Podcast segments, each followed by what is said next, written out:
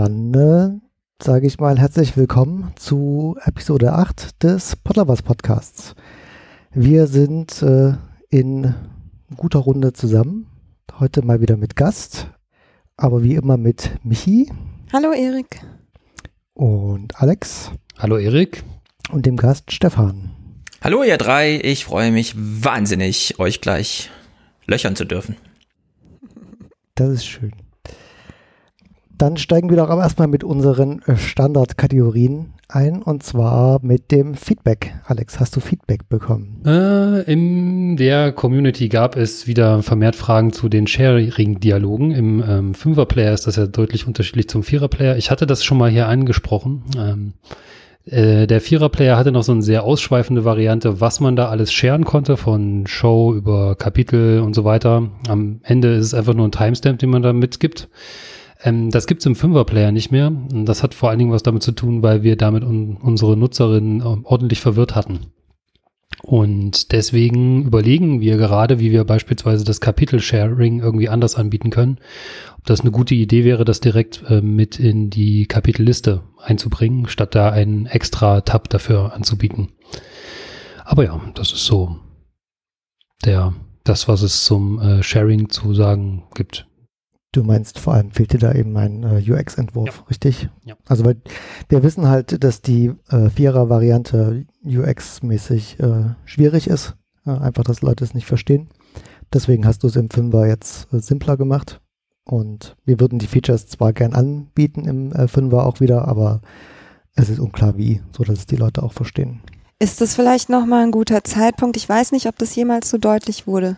Wir können Unterstützung gebrauchen, gar nicht nur in der Entwicklung oder beim Doku-Schreiben. Wirklich so ein UX-Designer, der so oder Designerin, der oder die so ein bisschen Ahnung im digitalen Bereich mit ein bisschen mehr States als nur einem hat, ähm, das, das wäre großartig, gerade auch für so einzelne kleine Komponenten würde uns total viel helfen. Also da kann man sich auch gerne mal bei uns melden, wenn man jemanden kennt oder vielleicht selbst sogar Interesse hat.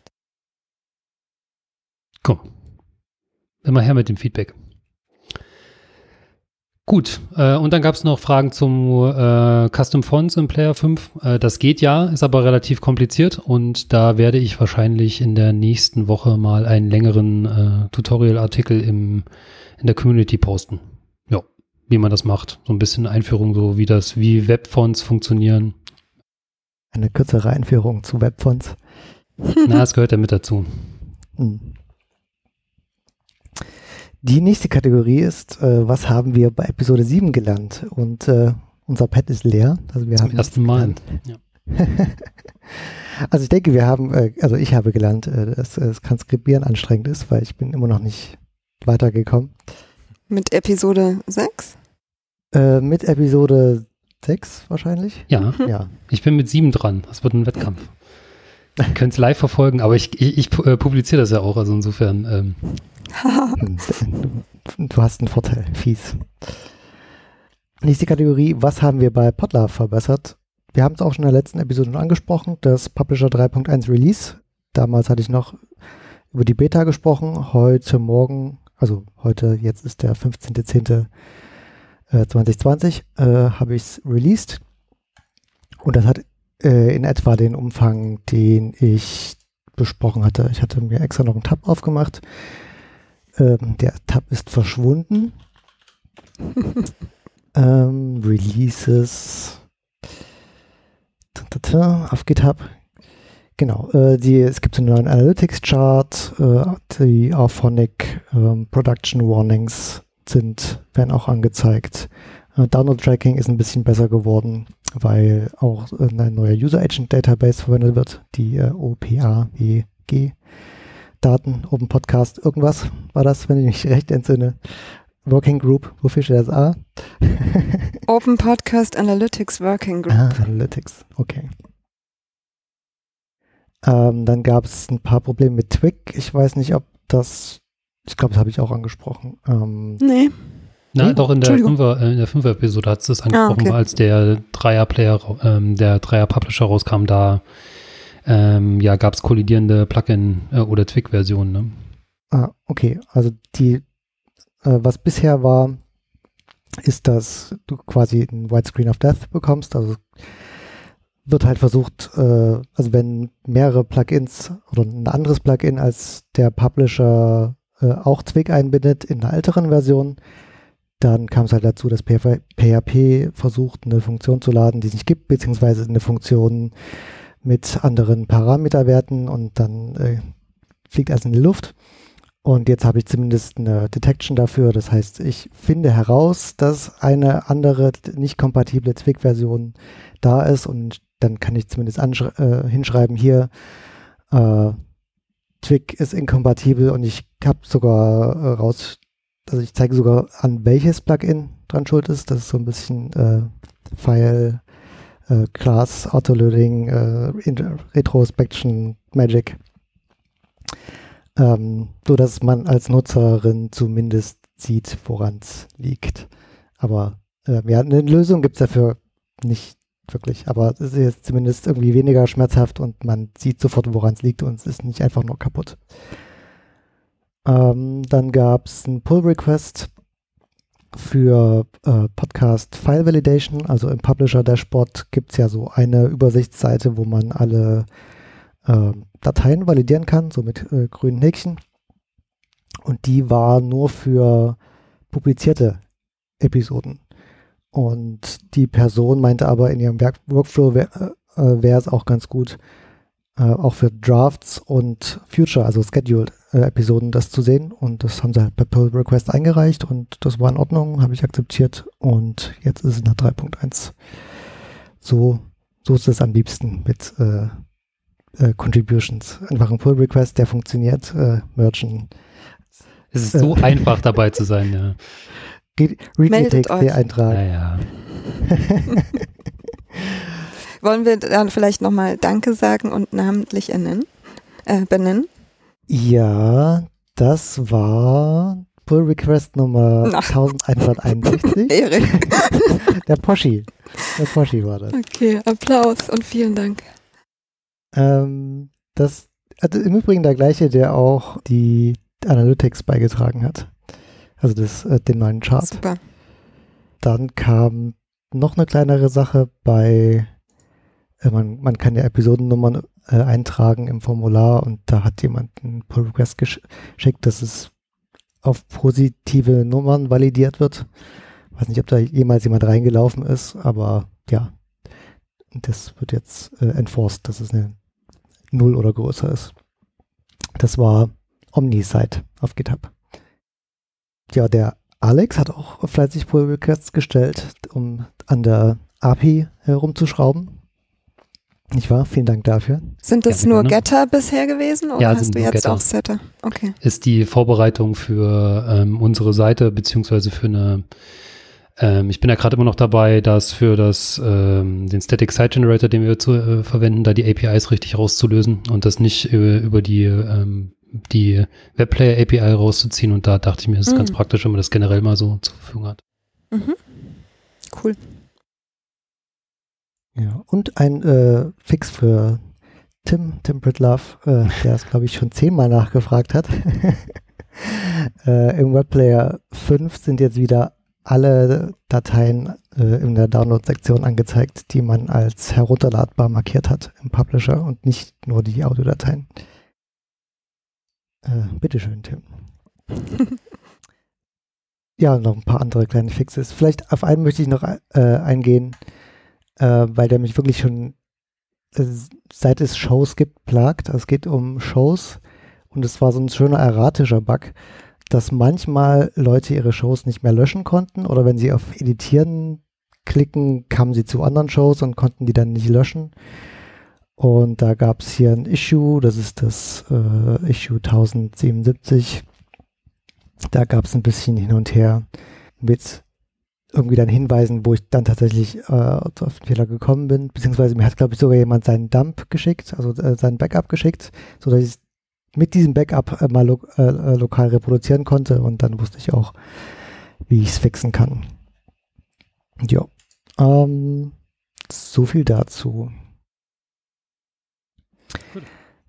Dann äh, zum nächsten Punkt. Ich, ich, glaube, es könnte sich auch zu einer Dauerkategorie ähm, entwickeln, das ist die Podcast-Landschaft, weil es, es tut sich ja doch äh, hin und wieder was mit auch so was Plattformisierung angeht. Ich glaube, Spotify hat äh, die letzten Tage auch mal wieder so ein paar Aktionen gemacht.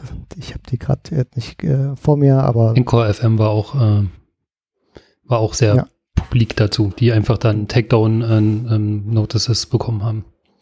Mhm. Ich glaube, Spotify war so eine, es gibt irgendwie so ein äh, Service, mit dem man Playlists von äh, einem Service zu einem anderen kopieren kann, also von Apple Music zu Spotify und zurück und was es nichts noch alles gibt. Und die meinten, also Spotify meinte dann zu denen, äh, ihr dürft zwar äh, Playlists importieren, aber bitte nicht exportieren aus Spotify, sonst nehmen wir euch die API weg. Jo. Und solche Sachen. Äh, aber worüber ich eigentlich reden wollte, ist der Podcast RSS Namespace äh, von den Leuten, die auch das Podcastindex.org ähm, gelauncht haben. Und das hatten äh, wir auch mal angesprochen, oder? Äh, mhm. Podcastindex.org. War das genau, letzte, letzte oder vorletzte? oder vorletzte Episode? Ich würde sagen letzte. Egal. Genau, da haben die halt ein offenes Podcast-Verzeichnis gelauncht, um zu sagen, okay, wir wollen hier eine Alternative bieten zu ähm, iTunes, um eben dieser ganzen Plattformisierung auch entgegenzuwirken und ihr nächster Schritt jetzt, den sie tun, äh, ist zu sagen, jede, jedes Verzeichnis oder jedes größere, also zumindest äh, iTunes, Google und so weiter, definieren auch ihre eigenen RSS-Elemente, die auch sehr wichtig sind. Also gerade die iTunes-Elemente, also Apple war, waren ja die ersten, die ähm, quasi RSS-Erweiterung für Podcasts definiert haben, sodass man äh, RSS auch zum Podcasten verwenden kann. Und wir sind jetzt quasi auch auf diese äh, iTunes-Tags angewiesen. Google kam dann sehr viel später nach und hat quasi die gleichen Tags nochmal definiert, wo alle sich gefragt haben, warum, weil es kein, kein äh, Tag gab, was irgendeinen Mehrwert oder ja, irgend, irgendwas anderes bat. Aber syntaktisch das, anders? Teilweise hießen die anders, ja. Okay. Ja, da in den, den Apple-Text steht ja auch iTunes mit drin, ne? Ah, also ah, okay. Ja. Ist jetzt auch nicht so, dass die einfach mal so einen offenen Standard publiziert hätten. Mhm.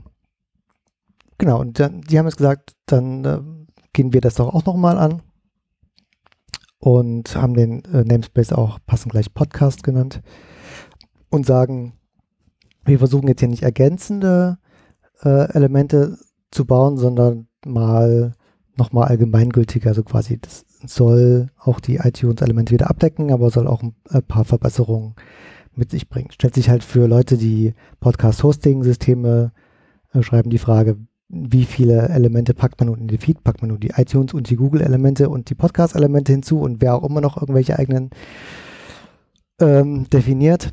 Aber grundsätzlich ist es sicherlich nicht verkehrt, wenn es äh, hier mal so einen offenen Standard gibt. Also wir unter bei, mit Podlove äh, reden da auch schon seit Jahren drüber, dass es mal sowas geben müsste. Ähm, der Hauptgrund war eigentlich immer so die Podcast-ID, weil wenn du äh, ein Podcast-Verzeichnis bist ähm, und da so verschiedene Feed bekommst, ist es teilweise schwierig äh, herauszufinden, welche Feeds äh, zu einem Podcast gehören.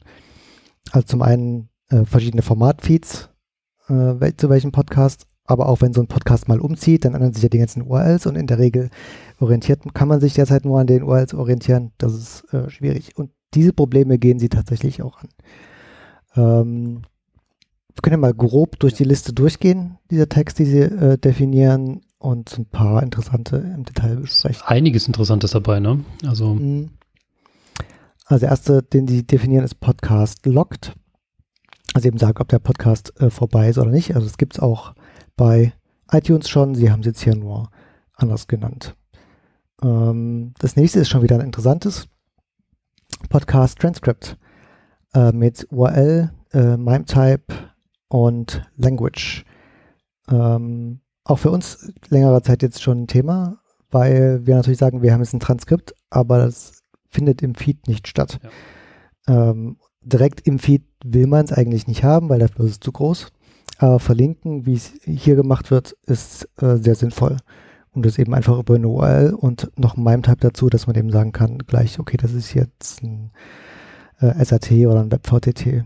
Ähm, Ähm, ja, wobei WebVTT jetzt nicht direkt als MIME-Type ähm, definiert ist. Ne? Aber ähm, egal. Was interessant ist, ist, dass es halt für mehrere Sprachen ausgelegt ist, ne? Weil man kann sich pro Sprache ein unterschiedliches Transkript damit reinlinken.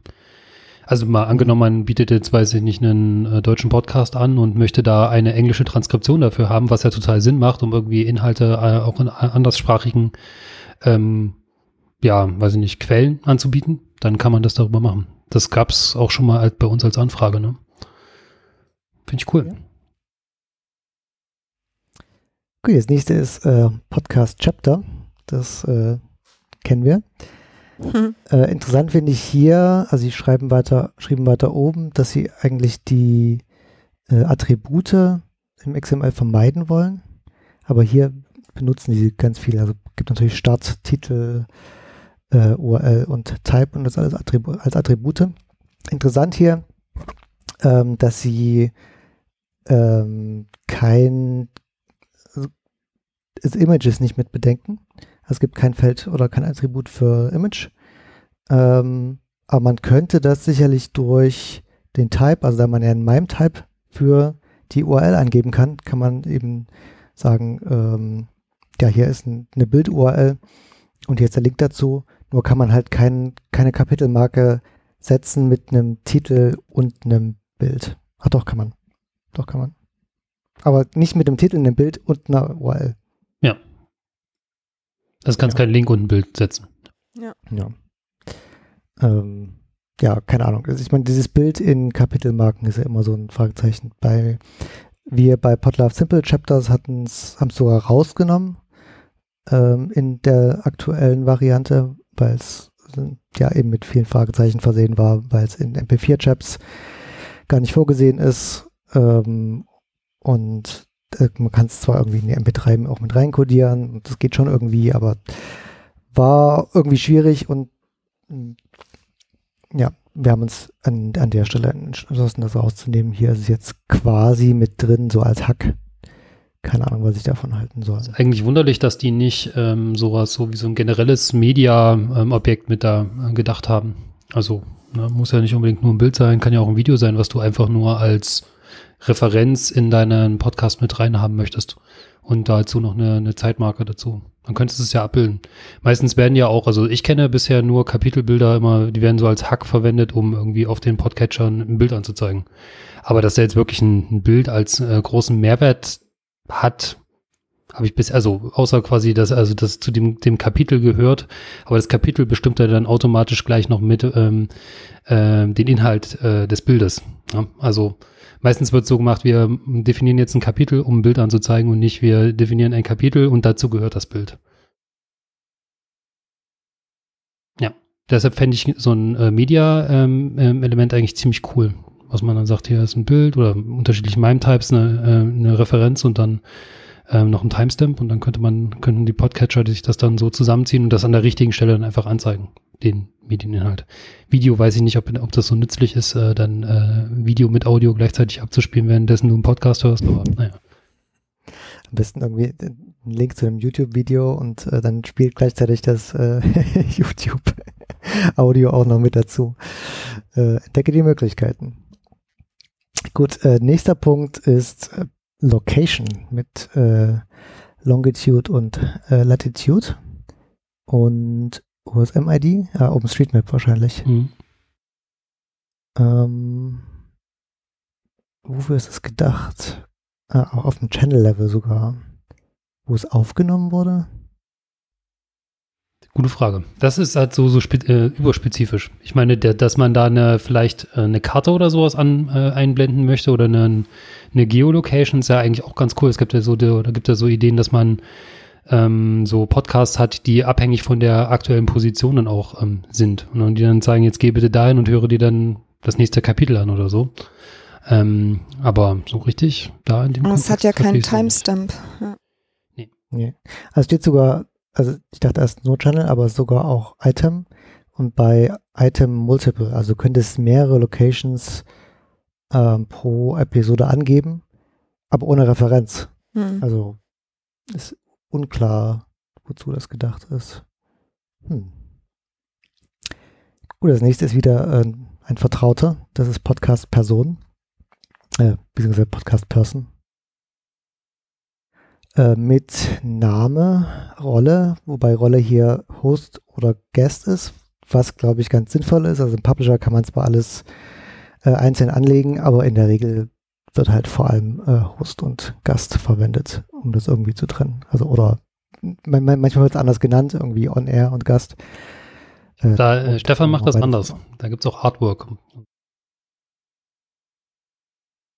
Was mache ich anders? Ähm, die äh, Kontributoren.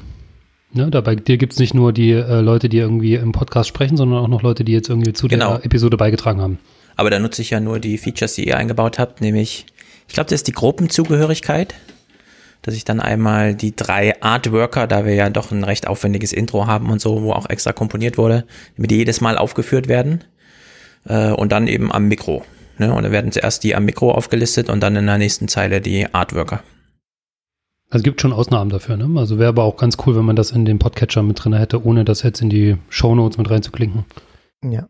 Also für uns war es ja von Anfang an wichtig zu sagen, ähm, also die Möglichkeit zu haben, alle Kontributoren äh, auch nennen zu können, die nicht on air sind. Ähm, und das sowas fehlt hier äh, als Rolle oder also wir haben ja schon auch noch die Trennung zwischen äh, Rolle und Gruppe, dass man einfach die Flexibilität hat, ähm, sich das so zusammenzubauen, wie man es im Podcast-Workflow braucht. Ähm, wobei es hier ja nicht um Workflows geht, sondern um die Kommunikation. Ähm, was gab es für Leute äh, im Podcast? Ähm, vielleicht reicht das, aber wäre sicherlich gut, noch eine Rolle zu haben. Äh, war irgendwie beteiligt, äh, aber nicht on air.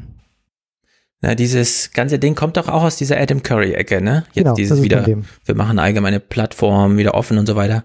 Und da, der denkt ja immer auch in die Richtung, ein Podcast hat Produzenten, die das bezahlen und so weiter. Und das listet er jetzt immer als normale HTML-Liste auf seiner No Agenda-Seite zum Beispiel auf. Aber das könnte ich mir schon vorstellen, dass er das integrieren möchte, dass man einfach im äh, Ding sieht, wer so richtig beteiligt ist. Wer sind die Producer? Als eigene Kategorie. Mal sehen, ob sie selbst noch drauf kommen. Sie müssten es ja äh, sehen, dass das also Rolle noch fehlt. Ähm, ja, die sind ja offen für Vorschläge, also ne, ist ja nicht in Pull Request. Hier ist nicht Podcast Contact, das ist auch was, das es bei, von iTunes schon gibt und hier nur noch mal generisch benannt ist. Ähm, Jetzt wird's interessant. Dann wird's interessant. Podcast Alternate Enclosure mit Type Length Bitrate äh, und Title und was ist das Stream Attribut wahrscheinlich True und False ah ja mit äh, Stream Flag also ob es ein Stream ist oder nicht. Ähm, gute Idee Alternate Enclosure also es löst im Grunde das Problem äh, was wir im Publisher mit mehreren Feeds lösen.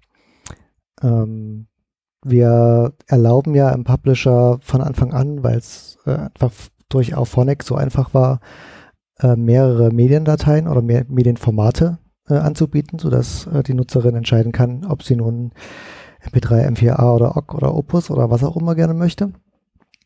Und die RSS-Feed-Spezifikation sieht aber nicht vor äh, mehrere Enclosures oder ich, ich glaube, man kann zwar mehrere Enclosures angeben, aber ähm, dann hast du da nicht genug Attribute, um wirklich zu bestimmen, welches ist, welcher Mindpipe ist das jetzt, beziehungsweise in den Podcatchern, äh, die können damit nicht umgehen. Und deswegen haben wir uns dazu entschieden, äh, verschiedene Feeds ähm, zu veröffentlichen und der Nutz, die Nutzerin muss sich einmal am Anfang entscheiden, welchen Feed sie möchte und haben das dadurch gelöst. Hat aber verschiedene Nachteile, weil für den Podcaster ist es anstrengend, okay, ich muss irgendwie verschiedene Feeds anlegen, möchte eigentlich dann aber auch nur einen irgendwie bei Podcasts, äh, bei iTunes einreichen oder in Verzeichnissen, weil ich will ja nicht viermal auftauchen mit den gleichen Inhalten und so. Und, ähm, ja, aber die, das ist eigentlich eine sehr naheliegende Lösung, die die hier gemacht haben. Da, da, da stellt sich die Frage, warum wir da nicht drauf gekommen sind. Tja, das äh, müsste man mal äh, acht Jahre in die Vergangenheit reisen und äh, nachfragen. aber lass mich da mal zwischenfragen. Ich nutze zum Beispiel die Möglichkeit, mehrere Feeds also dadurch, dass Auphonic auch mehrere ähm, Renderergebnisse aus der Autoproduktion anbietet, um zu Spotify eine viel höhere, äh, also audiomäßig höherwertige Datei zu schicken. Das ist also ein mhm. extra Feed nur für Spotify, weil die ja selber hosten und da kann ich ja einfach 256 statt die üblichen, ne, handelsüblichen 114 oder was KB hinzuschicken. Und das ließe sich dann in einem Feed integrieren, oder was? Dass ich dann Spotify sage, nimm dir mal dieses Teil, diesen Teil aus dem Feed. Theoretisch. Also, also wenn sie es unterstützen wollen. Wenn Spotify das unterstützt. Erstmal ist es nur eine Spezifikation. Ja. Ähm, die müsste der Publisher halt unterstützen. Dann könnten wir eben die Bitrate auch mit in den Feed reinschreiben und in die, äh, also an die Enclosures. Und wenn Spotify dann sagt, okay, wir ähm, halten uns auch an diese Spezifikation, dann würde tatsächlich für dich ein äh, Feed reichen und Spotify zieht sich dann die Datei raus, die äh, die Bitrate hat, die sie gerne. Also müsste ich ewig auf Spotify warten, bis sie das irgendwann mal bekannt geben, dass sie es machen. Also dann nutze ich doch lieber den Weg, den ihr euch ausgedacht habt, einfach mehrere Feeds, sondern ist das klar das getrennt. Wird wahrscheinlich auch äh, der Grund gewesen sein, weshalb wir diesen Weg gegangen sind, weil ähm, wir dann auf niemanden warten mussten, sondern es ist zwar ein bisschen mehr Aufwand für den äh, Podcaster ähm, und ein bisschen äh, Verständniskomplexität, aber man ist halt frei von irgendwelchen Abhängigkeiten ähm, und hat eben, kann eben solche Hacks machen, wie verschiedene Feeds für verschiedene Plattformen, ähm, die ja manchmal doch andere äh, Bedingungen haben oder Regeln. Ja. Gut. Genau, aber grundsätzlich ähm, finde ich das ganz, ganz, ganz spannend. Auch mit dem Streamflag, dass das gleich mitgedacht ist. Ähm, spannend. Äh, kommt schon wieder ein spannendes Feld, Podcast ID. Mit Plattformen, also was eine, ein Bezeichner ist, äh, eine ID, was eine Plattform-ID ist. Oh, das letzte Mal, als ich das gelesen habe, sah es noch anders aus. Ähm, und eine URL. Jetzt muss ich nochmal nachgucken. ID oh, das ist der Unique Identifier for the ja. Podcast on the, wo sind die IDs? Genau, du kannst ah, unterschiedliche, hier, genau, Blueberry, Captive, Fireside, Podcast Index, also die ganzen ähm, quasi Plattformen. Oh, Spotify beispielsweise auch, könnte man da drinnen definieren, wie die ID des Podcasts da ist. Das ist natürlich, das wäre mega praktisch für äh, die Clients, um herauszufinden, ähm, wo man quasi den überall hören kann. Beziehungsweise auch so für so, ähm, so, weiß ich nicht, Übersichtsseiten, wo man den, den Podcast äh, finden kann. Dann muss man sich nicht das immer ähm, sehr umständlich daraus puppeln. Und auch für Verzeichnisse löst es, glaube ich, das Problem, welcher ja. Podcast ist das überhaupt? Ja, also wenn mindestens eine ID angegeben wurde. Da kann jeder dann sein eigener definieren und der ähm, Podcaster trägt sie dann ein. Ja. Ist, mir, ist mir nicht ganz klar aus der Spezifikation, ob es, aber es gibt ja kein spezielles Feld für, das ist jetzt die GUID für diesen Podcast. Das wäre eigentlich äh, noch schicker. Also so global, global, unabhängig von den Plattformen.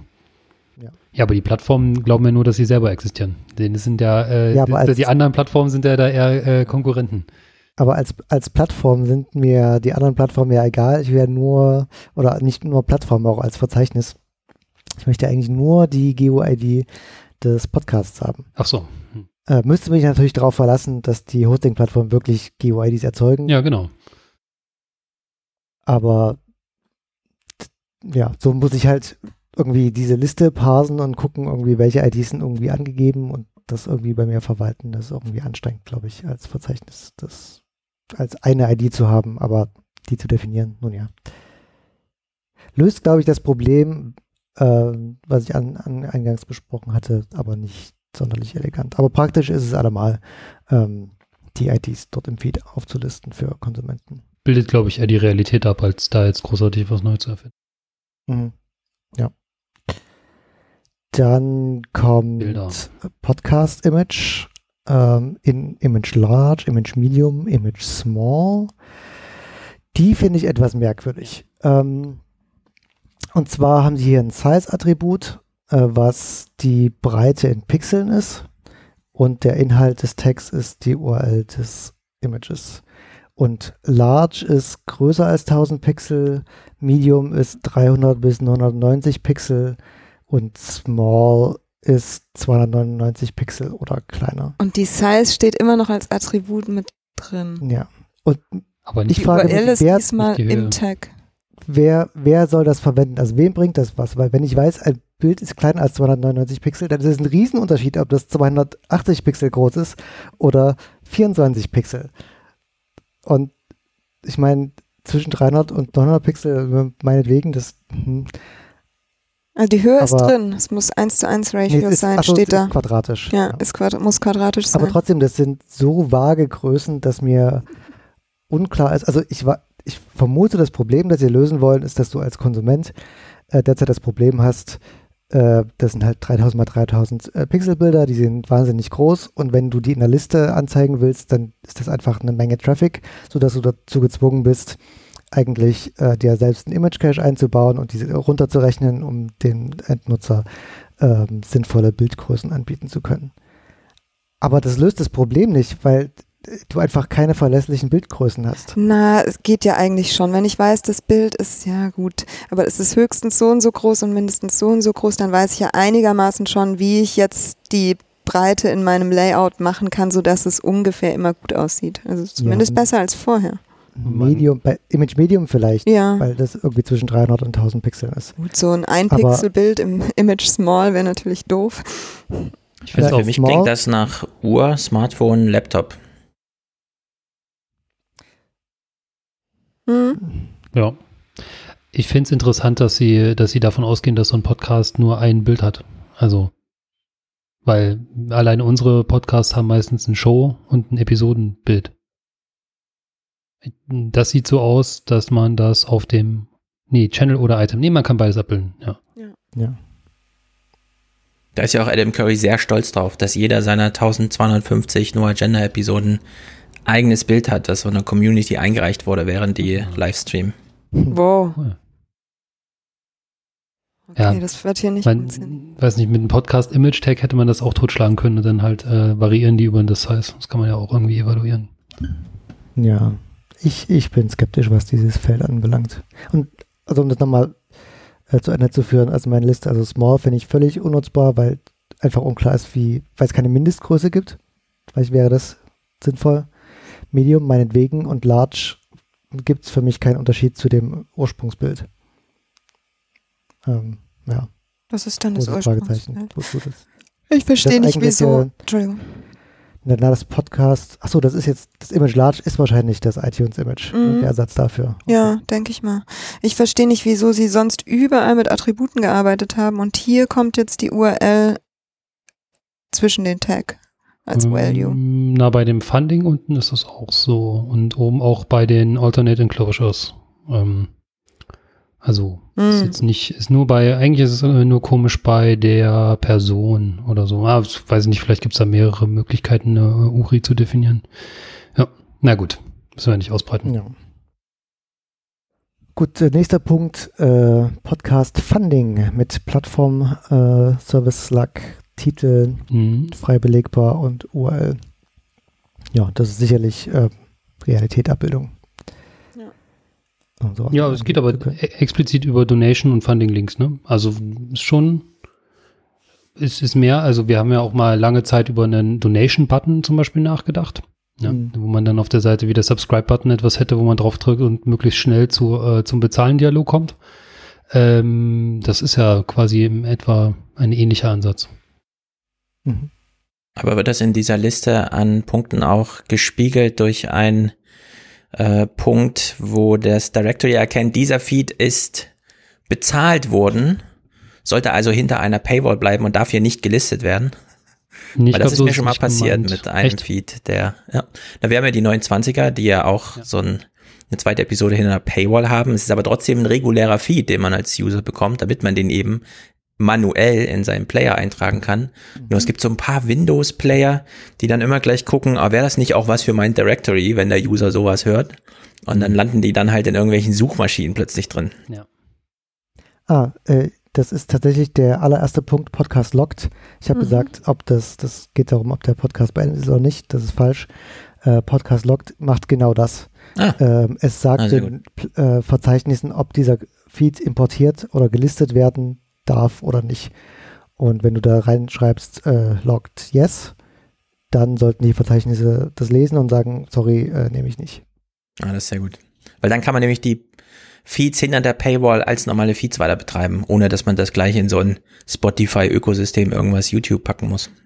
Ja, das scheint jetzt ohnehin so der gängige Weg zu sein, einfach irgendwelche Feeds mit kryptischen URLs ja. ähm, zu generieren. Was sehr gut funktioniert. Nutzer. Also bin ich hochzufrieden. Es ist halt einmal, ist einer ausgebüxt und es war auch nicht ähm, ein Fehler des Nutzers, sondern das ist halt einfach auf ja. Player passiert. Ja. Ja, sicherlich auch nochmal was äh, für den Publisher, jetzt wo quasi der, der Pfad geebnet ist, äh, für sowas, das irgendwie mehr zu integrieren. Also man kann jetzt zwar natürlich auch schon irgendwie händisch, ich weiß nicht, wie er das macht, legt ihr händisch für jeden Nutzer URLs an oder? Ich glaube, da kommt naja, wir nutzen, auch nochmal dazu. Ja, genau. Also wir nutzen Steady. Das können wir nachher mal okay. Genau. Weil das ist ähm, mein größter Wunsch, ja, dass ich dafür nicht Steady nutzen muss. Ähm, wo waren wir? Äh, Podcast Social ist das nächste. Willst, äh, willst du jetzt noch, weil das ist noch open, das wird noch, äh, wird ja. sich garantiert noch sehr weit, weit verändern. Und ehe wir jetzt hier ja. neue äh, Podcaster lesen äh, GitHub Readmes vor, äh, die nächste Episode machen. Ähm, okay. Weiß ich nicht, würde ich sagen, gehen wir vorwärts, oder? Ja, wir, wir verlinken die Liste hier auch nochmal. Vielleicht, vielleicht einen noch, also New, New Feed All. Ach nee, Previous All, das war der, über den ich sprechen wollte. Ähm, quasi der Feed äh, enthält alle URLs, unter denen der Podcast bisher verfügbar war. Mhm. Ähm, auch ein, ein, praktisches Feature für so Deduplizierung äh, von Feeds. Weil, New Feed URL. Das ist ähm, wenn er bewegt wurde. Das, was sie von äh, iTunes übernommen haben, das ist so, dass irgendwie, keine Ahnung, wenn du keinen Redirect einrichten ja. kannst, dann kannst du in den Feed reinschreiben, wo der Feed hin umgezogen ist, keine Ahnung, hat irgendwie nicht wirklich relevant. Was schwieriger ist. Also. Ja. ja, da bist du, musst du dich drauf verlassen, dass sowas funktioniert. Nun ja, genug äh, Spezifikationsrumgenörde. Vielleicht äh, kommen wir doch mal zu unserem Gast. Irgendwie in, in unserer letzten äh, Vorbereitung ähm, ging es immer so, irgendwie Michi und allgemein, ja, lass uns doch mal Stefan einladen. Wir wurden doch schon immer mal Stefan eingeladen. Und irgendwann fragte ich so, wer ist eigentlich Stefan? Und jetzt kann ich dich fragen, wer ist eigentlich Stefan? Es kam ganz spät, ja, ja. Also, nein, mit Michi habe ich ja sogar schon mal äh, intern sozusagen webkonferiert zum Thema, wie nutze ich eigentlich eure mhm. Technik, Podlove und so weiter. Also ich stelle mich kurz so vor, ich äh, lebe seit fünf Jahren vom Podcast machen und das gefällt mir auch sehr gut, weil unter anderem diese Technologie, die man dann so nutzt, wirklich astrein funktioniert. Klar werde ich nachher noch auch ein paar Wünsche äußern und habe mich hier auch so ein paar genannt, aber äh, im Großen und Ganzen ist das doch eine Sache, auf die man sich verlassen kann. Also bin ich jetzt, so stelle ich mich vor, ja, als seit fünf Jahren hauptberuflich Podcaster. Ich glaube, das ist auch um, umfänglich, oder? Sehr schön. Ja, so kleine Projekte wie Aufwachen-Podcast, ne? Oder alle genau, Aufwachen-Podcast. Fernsehpodcast als Anschlussprojekt, äh, die 29er, so als monatliche Spontanhistorisierung äh, dieser ganzen Dekade, die wir jetzt erleben und die ja auch spannend losgegangen ist jetzt in diesem Jahr. Und dann habe ich ja zwischendurch auch noch äh, mein Buch schreiben. Gut, damals habe ich noch nicht geschrieben, äh, sozusagen Themen kapitelweise so Podcast Selbstgespräche geführt zum Thema des Buches äh, und sozusagen das ist jetzt als Podcast sozusagen nicht mehr richtig aktiv, weil ich jetzt im Schreibprozess bin, aber äh, sozusagen diese Form ja also monologisch Podcasten mit vielen Leuten zusammen podcasten, äh, zu zweit podcasten, mit Videopodcasten, ohne Videopodcasten, das haben wir alles mal abgedeckt. Das ist ganz gut, weil wir reden ja über Workflows und äh, ja. können wir jetzt wahrscheinlich das Thema einfach mal von vorn bis hinten alles durchgehen. Dann brauchen wir keine weiteren Gäste. Na, mal sehen. Ich bin ja auch sehr gespannt. Ich habe ja Daniela auch gehört.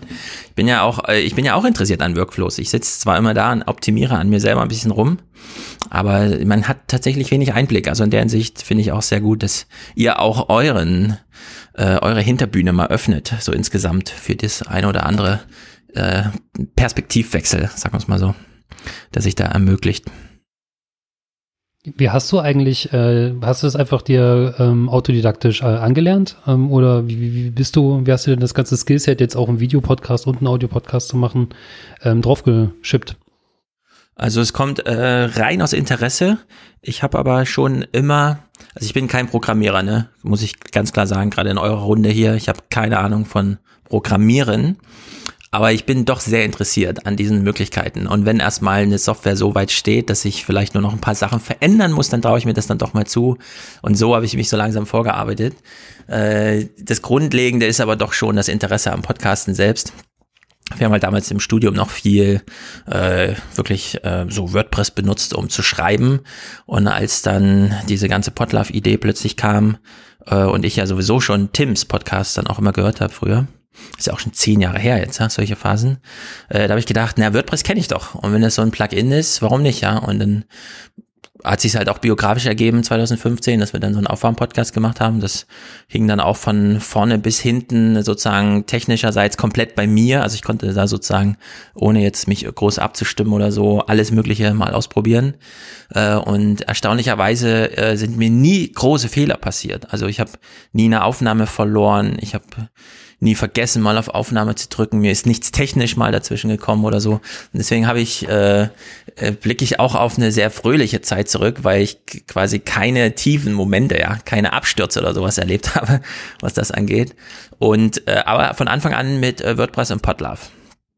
Ich hatte mal ganz kurz für ein Jahr oder so so ein Podigy ähm, Account, weil zum Beispiel bei uns die Jenny, die recht viele Audiokommentare abgegeben hat, dann meinte, äh, ihren ersten Podcast hat sie so in der Badewanne eingesprochen ins Handy und dann äh, da hochgeladen. Äh, mir fiel dann aber schon auf, als ich mir die Oberfläche von Podigy angeguckt habe, dass mir das irgendwie, also da müsste ich mich jetzt einfuchsen, sag uns mal so. Deswegen habe ich dann diesen Account nur so liegen gehabt. Und wir haben dann die, auch die 920er, von den Anfang an klar, weil wir brauchen da auch eine Paywall-Option, dann doch wieder mit WordPress und Podlove gemacht und dann eben diesen, diese Spezialausgaben dann über Steady, aber da lädt man auch alles komplett bei Steady hoch. Da braucht man dann gar nichts weiter, sondern da lädt man einfach die Audiodateien, Texten, Überschriften, Bild da hoch und dann wird das da halt abgewickelt, ne? Aber da wünsche ich mir auch, dass das in WordPress und mit Podlove oder mit Podlove und ohne WordPress funktioniert. Ja. Die Dateien dann per FTP irgendwo hingeladen oder die Audiodateien selbst? Bei Steady. Bei Steady, äh, bei, ja, bei Steady haben die einfach so einen äh, ganz normalen Upload. Da bist du auf der Webseite. Ich meine mit den äh, ersten Podcasts. Achso, nee, ähm, es war von Anfang an immer mit Auphonic. Also für mich, wenn ich jetzt meinen Workflow mir anschaue, meinen täglichen, dann ist der von 2015 bis 2020 durchzogen von, wenn die Aufnahme rum ist, rufe ich erstmal die Auphonic-Seite auf. Trag da alles ein und dann gehe ich zu Podlife rüber und drücke dann nur auf Importieren.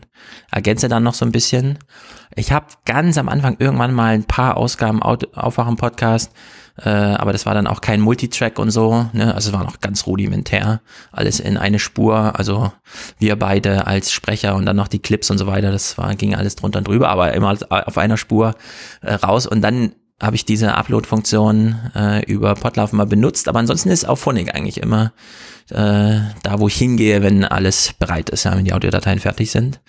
Äh, und da finde ich ja auch alles vor, was den Podcast im Grunde ausmacht. Also mir ist schon wichtig, dass der Podcast schnell vom Schreibtisch weg ist. Äh, es gibt ja viele Podcaster, gerade hier in unserer Blase, die lassen dann so eine Aufnahme erstmal fünf Tage liegen oder länger. Das, das habe ich nie. Also Jetzt bin ich sehr froh beim Fernsehpodcast einfach live senden, dann ist das Video fertig in dem Moment, wo die Aufnahme fertig ist und dann muss ich mich nur noch ums Audio kümmern. Das ist auch anders als beim Aufwärmen-Podcast, da musste ich immer das Video im Nachhinein noch produzieren. Aber ich gehe dann zu Auphonic, dann gehe ich zu Podlove, dann gehe ich auf Publishen und nach höchstens 90 Minuten, auch von bei sechs Stunden Aufnahmen, ist das als Projekt abgeschlossen und dann kommt der nächste Podcast. Ja gut, das geht ja glaube ich gar nicht anders. Der Aufwachen-Podcast hat ja einen wöchentlichen Rhythmus. Ja. Ne, da Bei der Fernsehpodcast auch, ja. Genau, das mit sechs Stunden.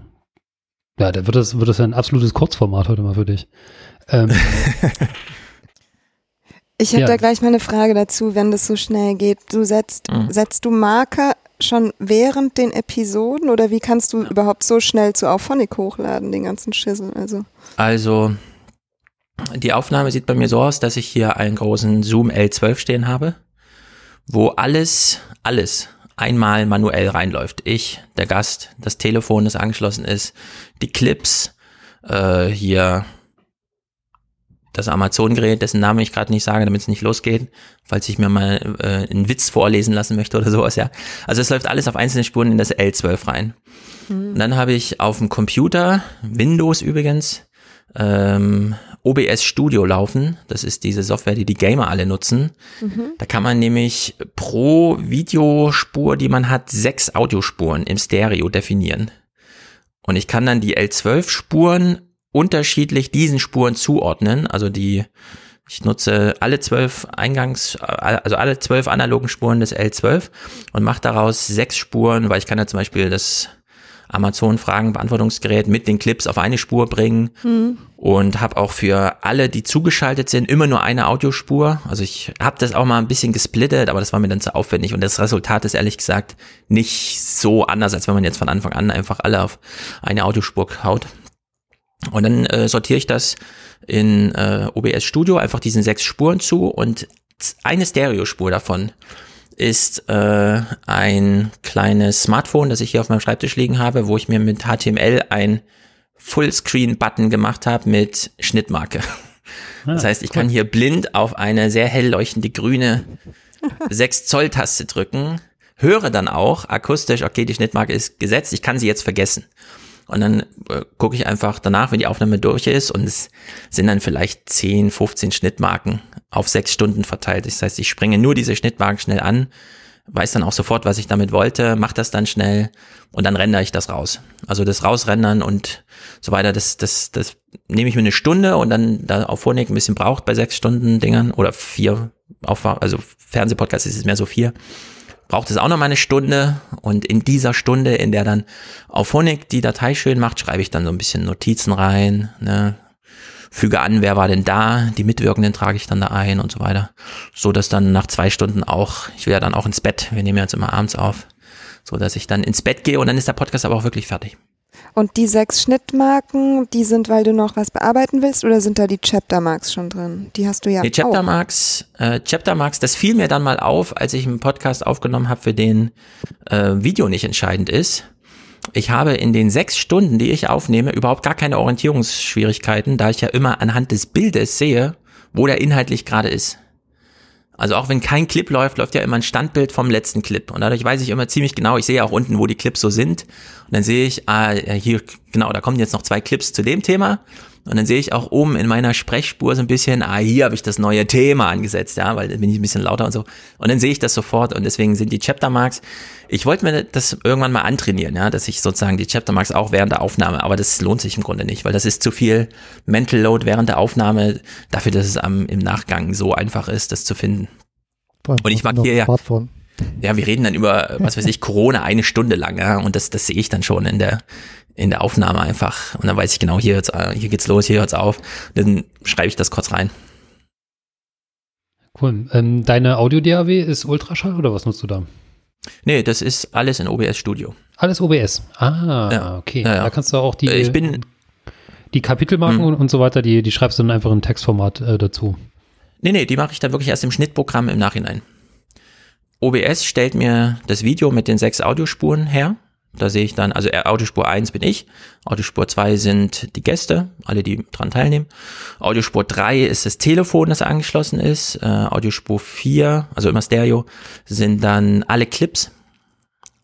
Und Audiospur 5 sind dann die Schnittmarken. Und Audiospur 6 ist nochmal eine gesammelte Spur, die brauche ich aber eigentlich nicht. Die ist äh, also die hängt dann nur so mit dran, damit ich so ein bisschen sehe, ist da irgendwo eine Lücke oder so vielleicht. Das hat so nebenbei. Ich habe dann mal einfach alles auf eine Spur geknallt, damit ich dann beim Schnitt irgendwie schnell sehe, ah, hier haben wir echt eine Pause gemacht und so. Da ist es mal wirklich still gewesen. Und mit was schneidest du? Also äh, da nehme ich mir Vegas Pro. Das ist so eine, es war mal Sony, jetzt ist, gehört das irgendwem anders oder es gehört jetzt Sony und war mal jemand anderen, keine Ahnung.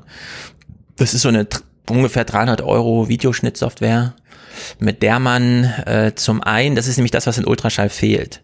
Äh, also Ultraschall kann auch eine Videospur verarbeiten, aber die ganze Hardware-Integration zum schnellen Rausrendern und so ist dann doch nicht so gegeben. Und wenn man vier, fünf Stunden Full HD rausrendern will, dann wäre es ja auch nicht gut, das in einfacher Geschwindigkeit zu machen. Dann, und ne, also wenn dann die Grafikkarte mitspielt, ist schon gut, weil dann schafft man das auch in zwei Stunden. Aber dieses Vegas Pro ist da steckt quasi alles drin, was ich brauche. Ja, ich kann mit den Tasten schnell die Schnittmarken und Regionen markieren und so. Und ich habe dann auch ne, die Schnittmarken so als Liste, wo ich nochmal gesammelt reingucken kann, also so unabhängig von der Spuransicht, so wie man das von Ultraschall auch kennt. Diese ganzen Spezialfeatures, die Ralf dann auch äh, bei den ganzen Treffen immer vorspielt, da ich mal da und ich sehe dann auch, dass alle sich so freuen, wenn wieder so ein Mega-Feature kommt, aber auf, entweder denke ich, das macht Auphonic für mich, also das steckt alles in dem besten Service fürs Podcasten drin, ja? oder ich brauch's halt nicht wirklich, weil diese Schnitte, diese raffinierten Schnitte, ja, mit Stummschalten hier und so, man muss im Grunde einfach nur ein Ende und einen Anfang markieren von dem Schnitt und dann macht man das halt raus, ja. Und wenn Leute doppelt gesprochen haben, das kommt so selten vor, dass man mal die eine Spur noch rausschneidet und die andere nicht. Das ist dann, also finde ich nicht ganz gerechtfertigt, dass ich mir jetzt nochmal einen neuen Workflow überlege, nur weil das bei Ultraschall funktioniert.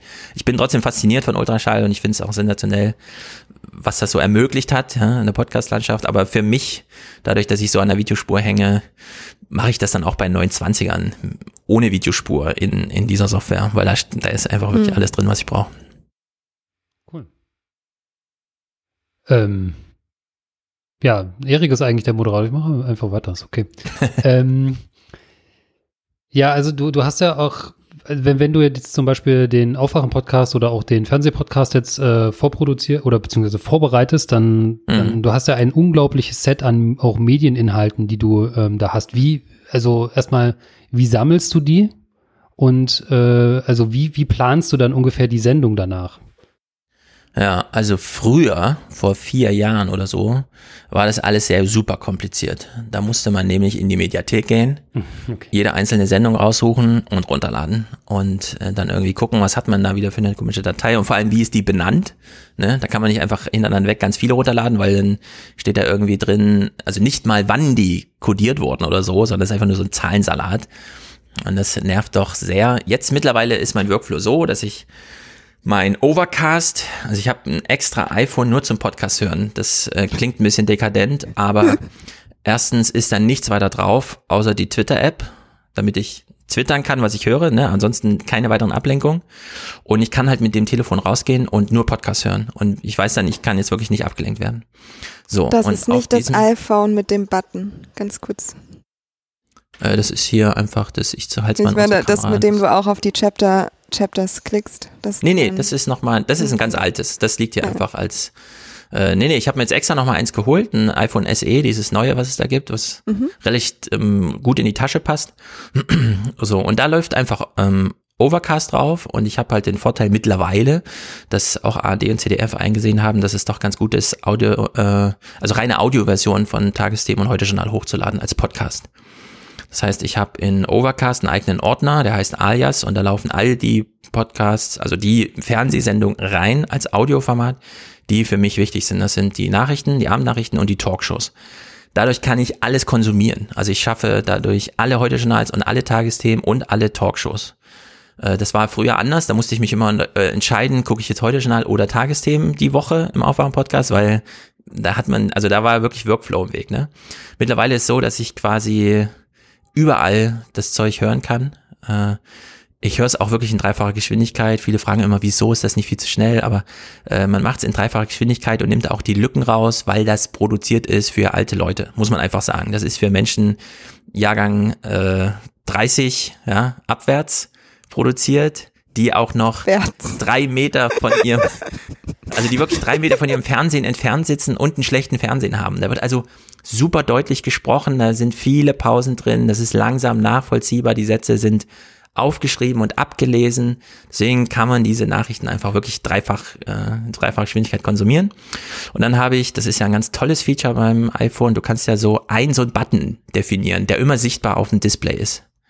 Assistive, Assistive oder irgendwas, Assistive, keine Ahnung. Touch. Ja, irgend so ein, so ein Touch-Ding. Und der liegt so ganz ähm, unsichtbar mit 15% Transparenz oben auf der Uhr, wo die Uhr in der Mitte angezeigt wird. Das heißt, ich kann es relativ blind, wenn das iPhone irgendwo liegt, auf dem Schreibtisch, auf dem Sportgerät, äh, egal wo, ja, in der Küche, wenn ich aufräume oder egal was, liegt das iPhone da und ich weiß, ich muss auf die Uhr tippen und dann wird ein Screenshot gemacht. So, und dann sammeln sich über den Konsum dieser Nachrichtensendung Screenshots an. Meistens so 150 pro Ausgabe, die ich vorbereite. Und die lasse ich dann automatisiert über den Kamera-Upload hochladen. Die liegen also dann fertig in meinem Windows-Ordner, so dass ich dann in meinem Schnittprogramm einfach nur die ähm, über dieses Mediathek-View automatisiert runterladen, Nachrichten und so weiter lade ich die in mein Schnittprogramm und gehe dann mit den Pfeiltasten einfach nur von Schnittmarke zu Schnittmarke und übertrage die. Das würde ich gern nochmal, ja, dass jemand das Bild ausliest mit der Schnittpunktmarke und das überträgt. Aber gut, das muss ich halt manuell machen. Das geht aber relativ zügig und dann habe ich einen groben Überblick, ja, und am Ende liegen dann sechs, sieben, acht, neun, zehn Stunden Rohmaterial Video mit 200 Schnittmarken in meinem Programm. So, und zwar sortiert von Montag bis Sonntag. So, und dann sehe ich diese Schnittmarken, scroll die einzeln an, lege Regionen fest, Eingang, Ausgang des Clips, benahme die Region und sage dann am Ende, wenn ich fertig bin, jetzt alle Regionen einmal als einzelnen Clip exportieren. Und dann habe ich, äh, wenn wir am Sonntag jetzt auf äh, Fernsehpodcast machen, habe ich äh, morgen Abend ungefähr 80 fertige Clips, also die richtig, wo ich manchmal auch die 256 äh, Buchstaben, die ich verwenden darf, um den in, in, wirklich als Datei zu benennen, äh, mhm. da. Und dann habe ich so eine kleine Struktur, ja, Thema, wer spricht und was ist der Inhalt. Und dann kann ich die relativ zügig sortieren. Und der Vorteil ist eben, das hatte ich lange nicht, äh, dass ich jetzt, während wir eine Aufnahme machen und jemand kommt auf irgendeinen Aspekt und dann weiß ich, ich habe einen Clip dazu, dann kann ich den Clip in meiner VLC-Playerliste einfach neu einranken und dann weiß ich, und da habe ich hier so ein kleines Stream Deck stehen, das heißt in VLC, wenn ich einen Clip auf Play drücke, läuft der bis zum letzten Bild und bleibt dann automatisch stehen, so dass das letzte Bild als Standbild da ist. Ich kann also entweder das letzte Bild, das eh im Clip drin ist, oder nochmal ein extra Standbild definieren, das ich dann einfach beim Schneiden in die Region mit reinpacke. Und dann äh, habe ich eine Taste auf meinem Stream Deck, wo ich einfach nur von Clip zu Clip gehe mit der linken Hand und mit der rechten Hand sortiere ich die Liste nochmal ad hoc neu, wenn es sein muss. Aber so hangel ich mich dann einfach von Clip zu Clip und das erspart mir auch, dass ich irgendwelche Vorbereitungen noch inhaltlich machen muss, weil ich sehe an den Clips, was als nächstes kommt und deswegen kann ich einfach zum nächsten Clip hinmoderieren oder das Gespräch so lenken oder einen Clip überspringen und dann hangeln wir uns einfach durch die Clips durch und nach vier Stunden sind wir fertig. Puh. Das äh, klingt nach richtig heftig Arbeit. Also zumindest. Nee, ist gar nicht so viel Arbeit, ehrlich gesagt. Aber auch die, ich meine, du musst ja den ganzen Kram dir auch, äh, du musst erstmal konsumieren. Ne? Du hast ja, dein Tag hat halt auch nur, weiß ich nicht, 18 ja, Stunden. Aber also wir können es ja ausrechnen. Ja. Es kommen jeden Tag eine halbe Stunde heute schon eine halbe Stunde Tagesthemen, also eine Stunde. Bei Wetter, weißt du, kann weg. Fußballberichte am Wochenende können auch weg, also bleiben so grob 20, 25 Minuten. Das dann in dreifacher Geschwindigkeit ohne Lücken, also du schnurzelst halt jede Sendung auf 10 Minuten zusammen und hast halt 10 Sendungen an Wochentagen. So, 10 mal 10 Minuten sind 100 Minuten, ja, und dann, das sind anderthalb Stunden, ein bisschen mehr als anderthalb Stunden, die man konsumiert. Ich trenne es halt wirklich ganz scharf. Das ist auch eine Lehre äh, aus diesem ganzen Prozess. Erst konsumieren und dann die Clips produzieren. Nicht mittendrin den Podcast aufhören und denken, ah, jetzt heute schon hat ja gerade was gemacht, jetzt mache ich hier mal Pause, gehe rüber und mache einen Clip draus. Nee, es wird erst alles wegkonsumiert. Das haben mir so viele dann mal geschrieben, dass sie vor dem Fernseher sitzen und dann machen sie so Notizen auf Papier, ja, da hatte doch der und der das gesagt und dann gehen sie so ins Schnittprogramm und suchen so, wo war der denn und so. Nee, nee, wenn du's, wenn du dir einen Screenshot von dem Player mit der Zeitmarke machst, dann weißt du auf die Sekunde, wo diese Schnittmarke hin muss. Und dann, wenn du diesen Clip dann hörst, in dem Moment, wo du die Schnittmarke im Schnittprogramm wieder aufrufst, weißt du genau, was du mit dem Clip machen wolltest. Und dann legst du einfach kurz Einstieg und Ausstieg. Und dadurch kann man die Clips auch wirklich runterbrechen auf das, was der Clip liefern soll. Und nicht noch die Moderation dazu, weil das Thema da nochmal genannt wird oder so, sondern wirklich nur der O-Ton, äh, der lustige Versprecher oder sonst irgendwas. Ja, also richtig zusammendampfen und dann einfach alles einmal ausexportieren und dann hast du eine Liste, dadurch, dass du ja während der Benamung schon mitdenkst, die dann auch schon in der Reihenfolge ist, wie man sie später braucht. Wie ist es dann, wenn manchmal bringen ja auch Gästinnen oder Gäste Themen mit oder ja. Clips, ne? Wie, ja. wie kommst du dann an die ran und wie arrangierst du das ähm, dann für die Sendung? Also die gehen einfach auf äh, fernsehpodcast.de slash upload. Da hängt so ein kleiner Nextcloud dran, so ein, so ein wo man einfach nur reinwirft und dann sieht man selber nicht mehr, was man reingeworfen hat, also so ein Briefkasten quasi. Und dann landen diese Clips einfach hier in einem Ordner, das sehe ich ja dann. Äh, dann sehe ich ja relativ zügig, wie lang sind die Clips. Ja, also wenn jemand jetzt einen 3-Minuten-Clip hochlädt, dann weiß ich, okay, den muss ich mir nochmal angucken. Wenn es so 10 Sekunden sind, ähm, Dann lade ich die einfach in den Auphonic-Ordner, so dass ich dann bei Auphonic sage, hier Batch, mach alles nochmal auf eine Lautstärke, also nur nochmal kurz audiomäßig schön machen, damit die dann, wenn wir sie äh, gemeinsam gucken, alle in einer Lautstärke sind. Dann äh, werden die da auch aus der Dropbox rausgeholt. Das klappt ja bei Auphonic super cool, auch wenn mich ein bisschen nervt, dass man immer nur 25 Clips auf einmal verarbeiten kann.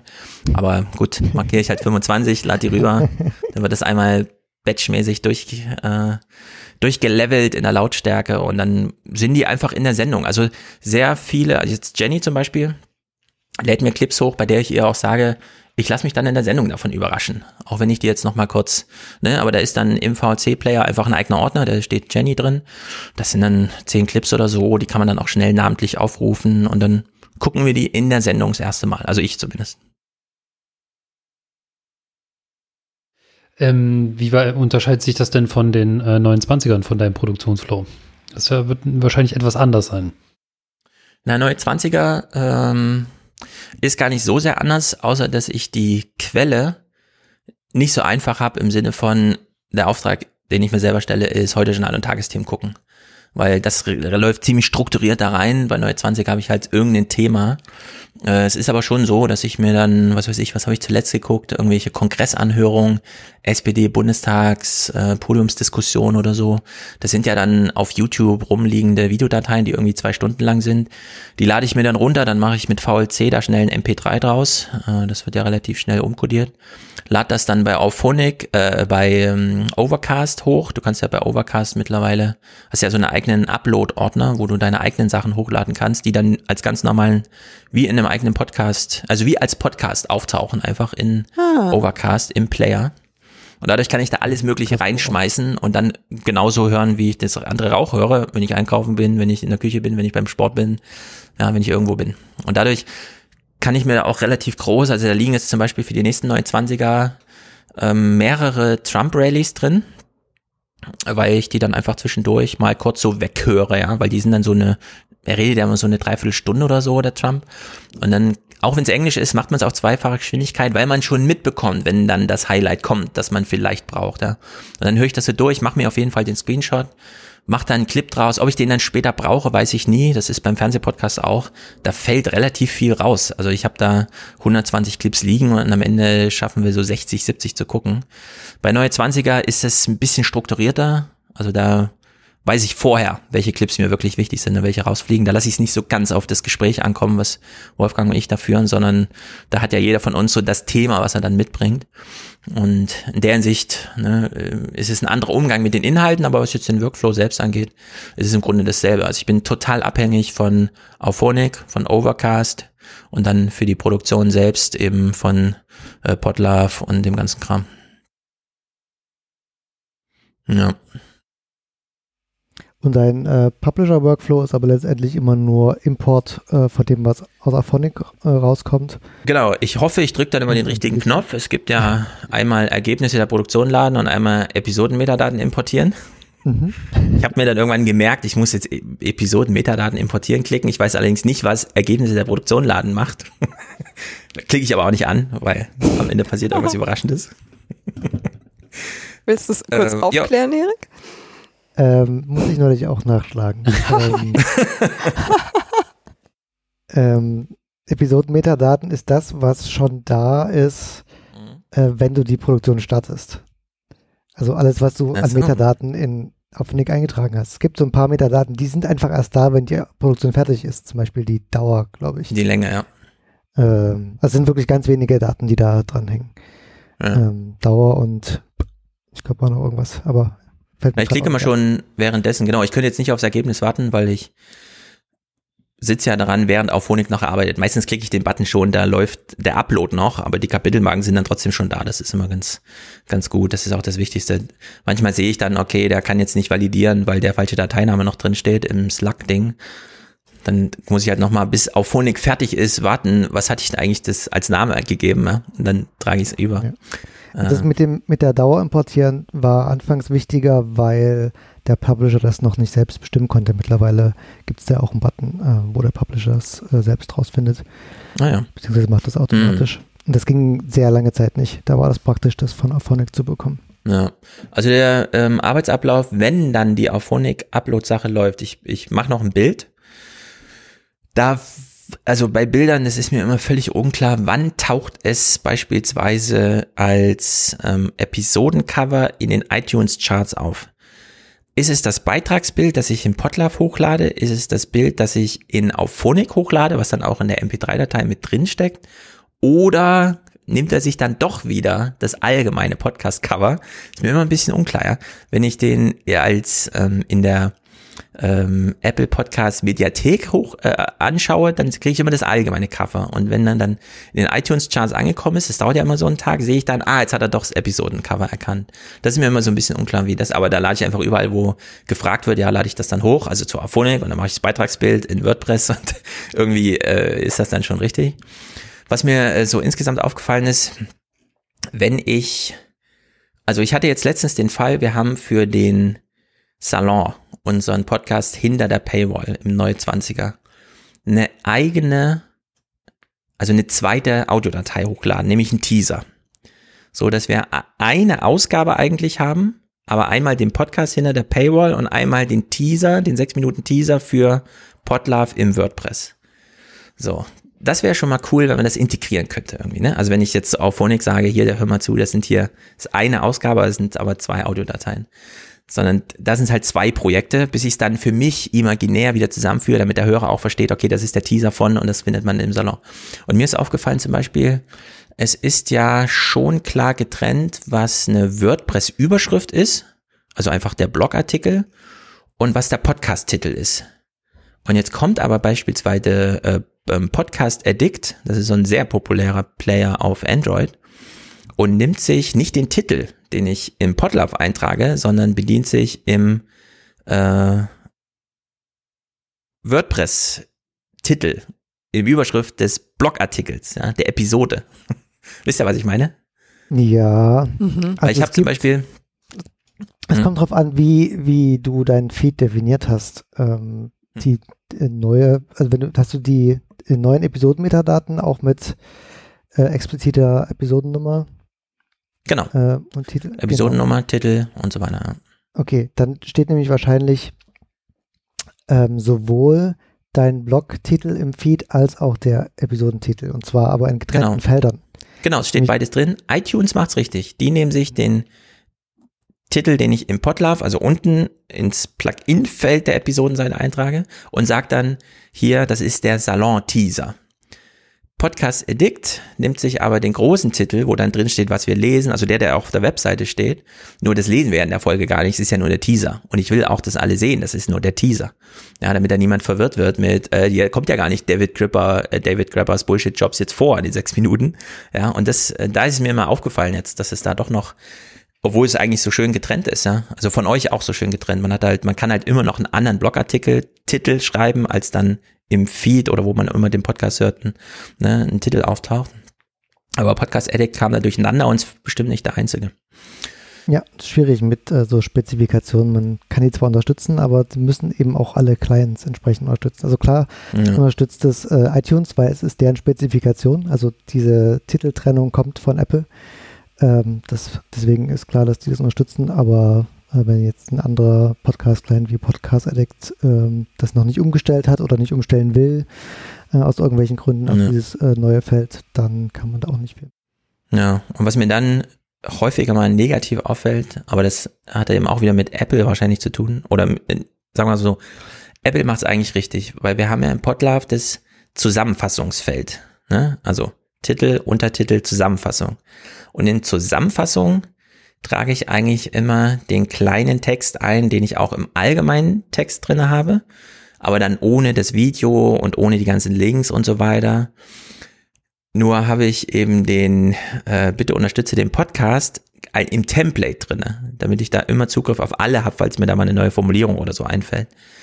Und Apple bedient sich zwar am Feed, aber nimmt halt nur die Zusammenfassung, anders als Overcast, Pocketcast und so weiter, die sich eben auch noch bei dem restlichen Template dann bedienen, wie auch immer das zusammenläuft, dass dann auch wenn man den Podcast aufruft und es sind nun mal 99 Prozent der Leute hören nun mal über, ja, die kommen nicht auf der Webseite vorbei oder so, äh, sondern die gucken, hören ja über den, äh, und da taucht das dann nicht auf. Also da taucht dann das von mir im Template als ganz wichtig, muss in jedem Podcast drinstehen, ja, und es taucht da bei Apple nicht auf, obwohl die Hälfte der Leute über Apple hört, die, also die, die sehen nie den Link. Bitte unterstützt doch mal den Podcast. Den müsste ich dann wieder in die Zusammenfassung schreiben, aber da kann ich keinen Link definieren, sondern das ist halt nur ein Textfeld und so. Also solche Sachen, ne, die, die fallen mir dann immer auf als, ach, schade, immer noch nicht. also generell Untertitel, Beschreibung und äh, Shownotes, äh, das ist ganz eine wilde Wiese, wie die Clients äh, das tatsächlich anzeigen. Ja. Ähm, das ist zwar irgendwie definiert, aber letztendlich macht es, glaube ich, jeder Client anders. Ich weiß nicht, ob es zwei Clients gibt, die diese Felder identisch behandeln. Ähm, ja, auch mit glaub, den die Mitwirkenden. Mal, ja. Genau, stehen die Mitwirkenden jetzt mit drin oder nicht? Ne? Also Apple führt die ja nie auf, außer dann mit ihren eigenen, wo sie kurz die Fotos zeigen, falls welche hinterlegt sind. Äh, aber äh, dass man halt, äh, man macht sich ja die Mühe und trägt den Twitter-Namen und Instagram oder was auch immer ein. Und äh, auf Honig will dann immer erst, dass man jedes Mal bestätigt, ja, das Bild bitte anzeigen und dann ja, werden erst diese kleinen, also sowohl das äh, Bild der Person als auch die Services, die man mit verlinkt, äh, angezeigt. Also das ist, das, da, da geht's halt wirklich drunter und drüber. Ich weiß auch nicht, wie man das jetzt von eurer Seite irgendwie lösen kann, aber die, wer sich wie am Feed bedient, das ist wirklich ein großes Durcheinander. Also da, da wäre mal ein bisschen mehr Einheitlichkeit gut, dass man auch mal bei Apple verlässlich einen Link unterbringen kann. Ja, das ist so vorzeitlich irgendwie, dass das nur mit Text funktioniert. Naja.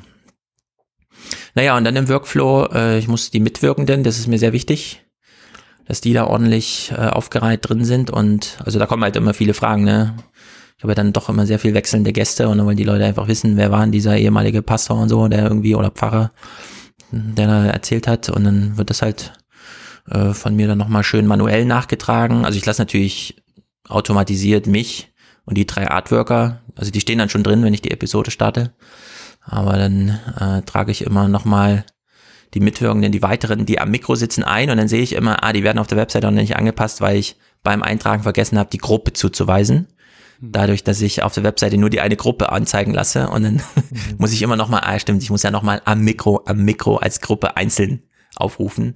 Das wäre cool, wenn ich die einfach als Standardgruppe definiere, so dass alle, die eingefügt werden, erstmal grundsätzlich mit am Mikro, ja, dass sie ja, in der Gruppe am Mikro sitzen. Ja, das ist, glaube ich, noch aber, auch die Kontributoren, ja. da, ist, äh, da ist viel Luft noch äh, an Optimierung, weil das schon, das hat schon seine Komplexität dann ab einem gewissen Punkt, ne?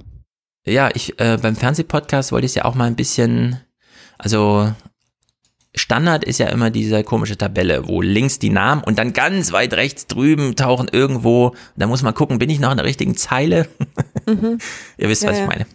Und das wollte ich so ein bisschen raffen, habe das dann im Fernsehpodcast auch gemacht, aber es war ganz schön schwierig.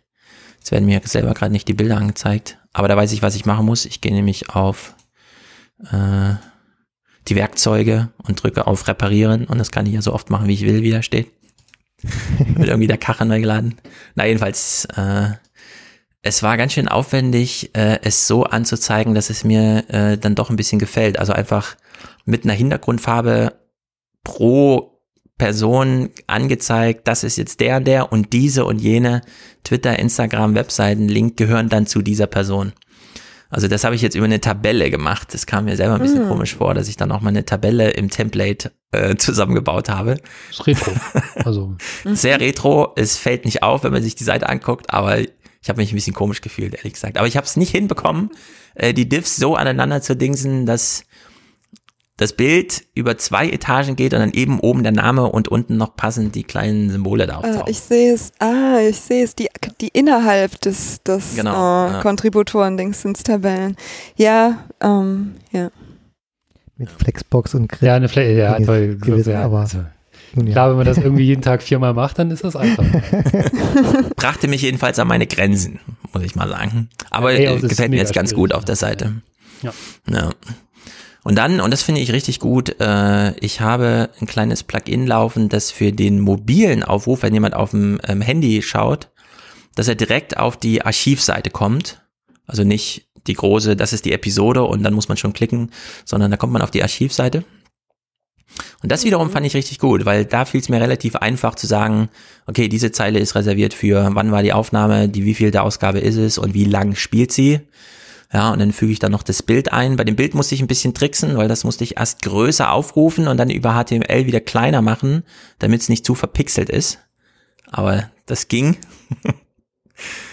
und das ist mir leider bei den äh, Kontributoren unten nicht gelungen. Also die werden einfach verpixelt angezeigt. Wenn ich da äh, machen könnte, das einfach, weil die liegen ja größer vor, ne? aber dass ich das so ein bisschen zusammen. Ja, also das ist einfach so, dem Retina, hochauflösenden Bildschirm besser genau. aussieht. Ja, Retina-Geräte haben, haben nochmal die, die Webwelt nochmal ganz gut durchgewirbelt, ne? weil so reale ja. Pixel und angezeigte Pixel sind immer ja, unterschiedlich. Das, ja, das ist, da geht's kreuz und quer. Ja, cool. Sehr schön. Ähm, da unser Moderator gerade nicht anwesend ist, mache ich einfach mal weiter. Ähm, du, also wir sind ja vorhin schon auf äh, Steady äh, zu sprechen gekommen, ne? weil das ja mhm. auch so die äh, als Finanzierungsform, die, die haben sich ja da sehr prominent platziert, auch gerade für Podcasts. Gib, was waren denn so deine Hauptgründe, äh, Steady zu verwenden, anstatt jetzt wie andere auch irgendwie einfach Patreon dafür zu verwenden, um da exklusiv Content rauszuhauen? Ja, Patreon ist halt keine deutsche Firma. Das heißt, okay. äh, irgendwann will man ja dann seinem Finanzamt auch mal erklären, was man da so macht. Und wenn man da irgendeine so Rechnung in Dollar mitbekommt, wo keine ordentliche Mehrwertsteuer ausgeführt ist. Also da habe ich noch Tim im Ohr, wie er in irgendeinem Podcast mal sagt, er macht es nicht. Und deswegen war für mich ja klar, okay, mache ich nicht. ich folge diesem Tipp. Ich, also die Mehrwertsteuer äh, gleich wieder zurückbekommen. Das ist der einzige. ja, ich, also ich möchte einfach eine Rechnung haben, äh, sagen wir es mal so. Ich bin ja jetzt, ich habe jetzt auch ein bisschen Erfahrung mit Podcasts als Haupteinnahmequelle. Das bedeutet auch, bei mir hat schon das Finanzamt geklingelt, um Überraschungsbesuche zu machen, um sich das mal anzugucken, ob das wirklich so stimmt, was ich hier angebe. Weil du ja. viele, viele Buchungen hast, vermute ich. Also sowas beim Aufwärm-Podcast lief es wirklich sehr gut und dann werden die auch so aufmerksam und wollen dann mal wissen, wieso nicht 19 Prozent, wieso 7, wieso 0, ja, irgendwie sowas. So, und dann stehen da auch irgendwelche großen Prüfungen an und so, und deswegen habe ich das alles durch. Und ich bin jetzt auf einem sehr guten Stand mit meinem Finanzamt, weil ich auch den einen oder anderen Streit gewonnen habe. Und äh, das, da ist es aber auch sehr wichtig von meiner Seite aus, dass ich das ordentlich mache.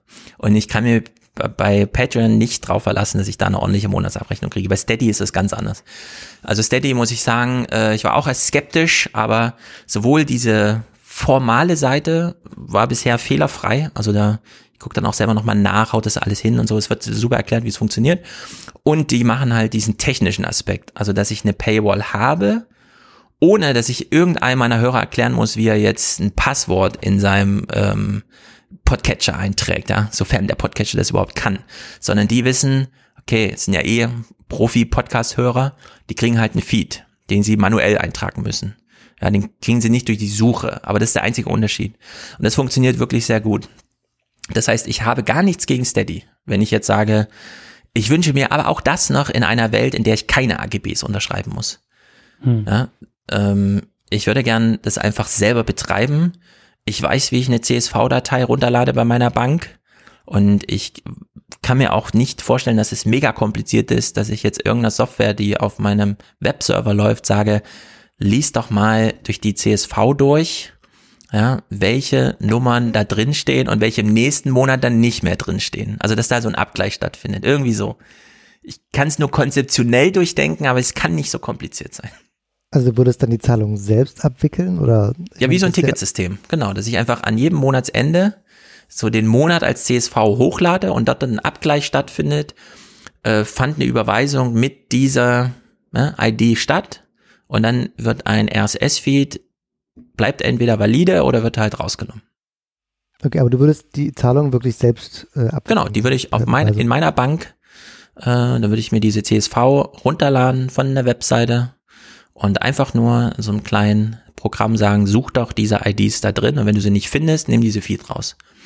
Weil dann kannst du einfach monatsweise abgleichen, ist es noch gängig oder nicht, ja, ist dieser Hörer noch ein Hörer oder nicht und äh, dann hätte man das erledigt, weil am Ende das kostet halt auch äh, bei Steady Geld. Es ist ein Service, ja, ich verstehe das auch und es ist auch ein Service, den ich sehr gerne in Anspruch nehme und es ist für mich auch ähm, super einfach, äh, den Leuten zu sagen, wenn dann doch mal die Frage kommt, wo ist denn jetzt mein Feed, wo ist denn das und das, dass ich einfach an Steady verweise und sage, die können dir da helfen, die haben das gemacht. Mhm. Aber ich, ich glaube, das kann man sich auch selber zutrauen. Also das, äh, konzeptionell ist das, glaube ich, nicht es kann natürlich immer Überraschungen geben, ja. Ich will jetzt nichts Falsches und so zu naiv sein, aber ich könnte mir vorstellen, dass man das doch hinkriegt. Ja, auch das also noch in die Podcast-Welt zu holen, statt es auf dieser AGB-Unternehmensseite zu lassen. Also ich habe zumindest so ein äh, Private Podcasting Feature im Publisher in der Schublade, äh, wo ich nicht aktiv dran arbeite, aber schon mal ein bisschen rumkonzipiert und mal einen Fuß ins Wasser gehalten. Das, ich denke, das wäre damit ver, vereinbar. Ja. Also ich denke da immer so an dieses Ticketsystem, ja. Wir machen eine Subscribe, CCC und so. Dieses Ticketsystem muss eigentlich nur so ein bisschen angepasst werden.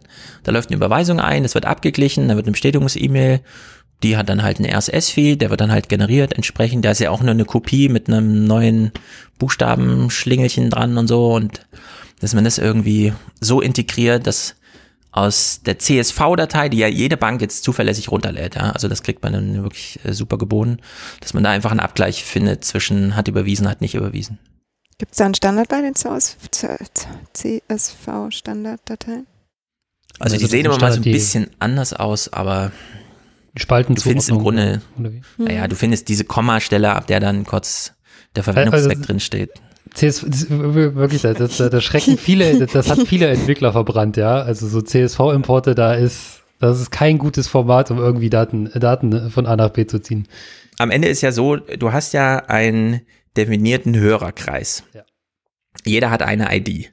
Am Ende ist ja so total egal, wo diese ID in der CSV drinsteht. Sie muss halt nur irgendwo drinstehen. Du musst ja nicht wirklich wissen, jetzt in welcher Spalte oder so, ja. Taucht auf oder taucht nicht auf. So, und das, das wäre im Grunde das Ding. Die Idee mit dem Ticketsystem ist echt interessant. Das hatte ich überhaupt noch gar nicht so mir äh, vorgestellt. Ähm, die haben ja höchstwahrscheinlich direkt irgendwie so eine PSD2-Schnittstelle an Bank und ziehen sich dann einfach die, kriegen entweder nur, äh, gepusht, wenn neue Überweisungen eintreffen oder ziehen sich halt einfach die Transaktionen von der Bank. Ja, also ich äh, bei PayPal weiß ich's, die machen halt auch diese ganze Zapier-Integration und so, ne? Die, also die sind da ganz offen. Wenn du da bei diesem oder Zapier oder wie das auch immer heißt, da kannst du ja quasi PayPal als Dienst reinladen und dann kriegst du ja wirklich jeden einzelnen Punkt, der irgendwo mal auftauchen könnte, in einer PayPal-Transaktion einzeln ausgewiesen und kannst den dann ansprechen.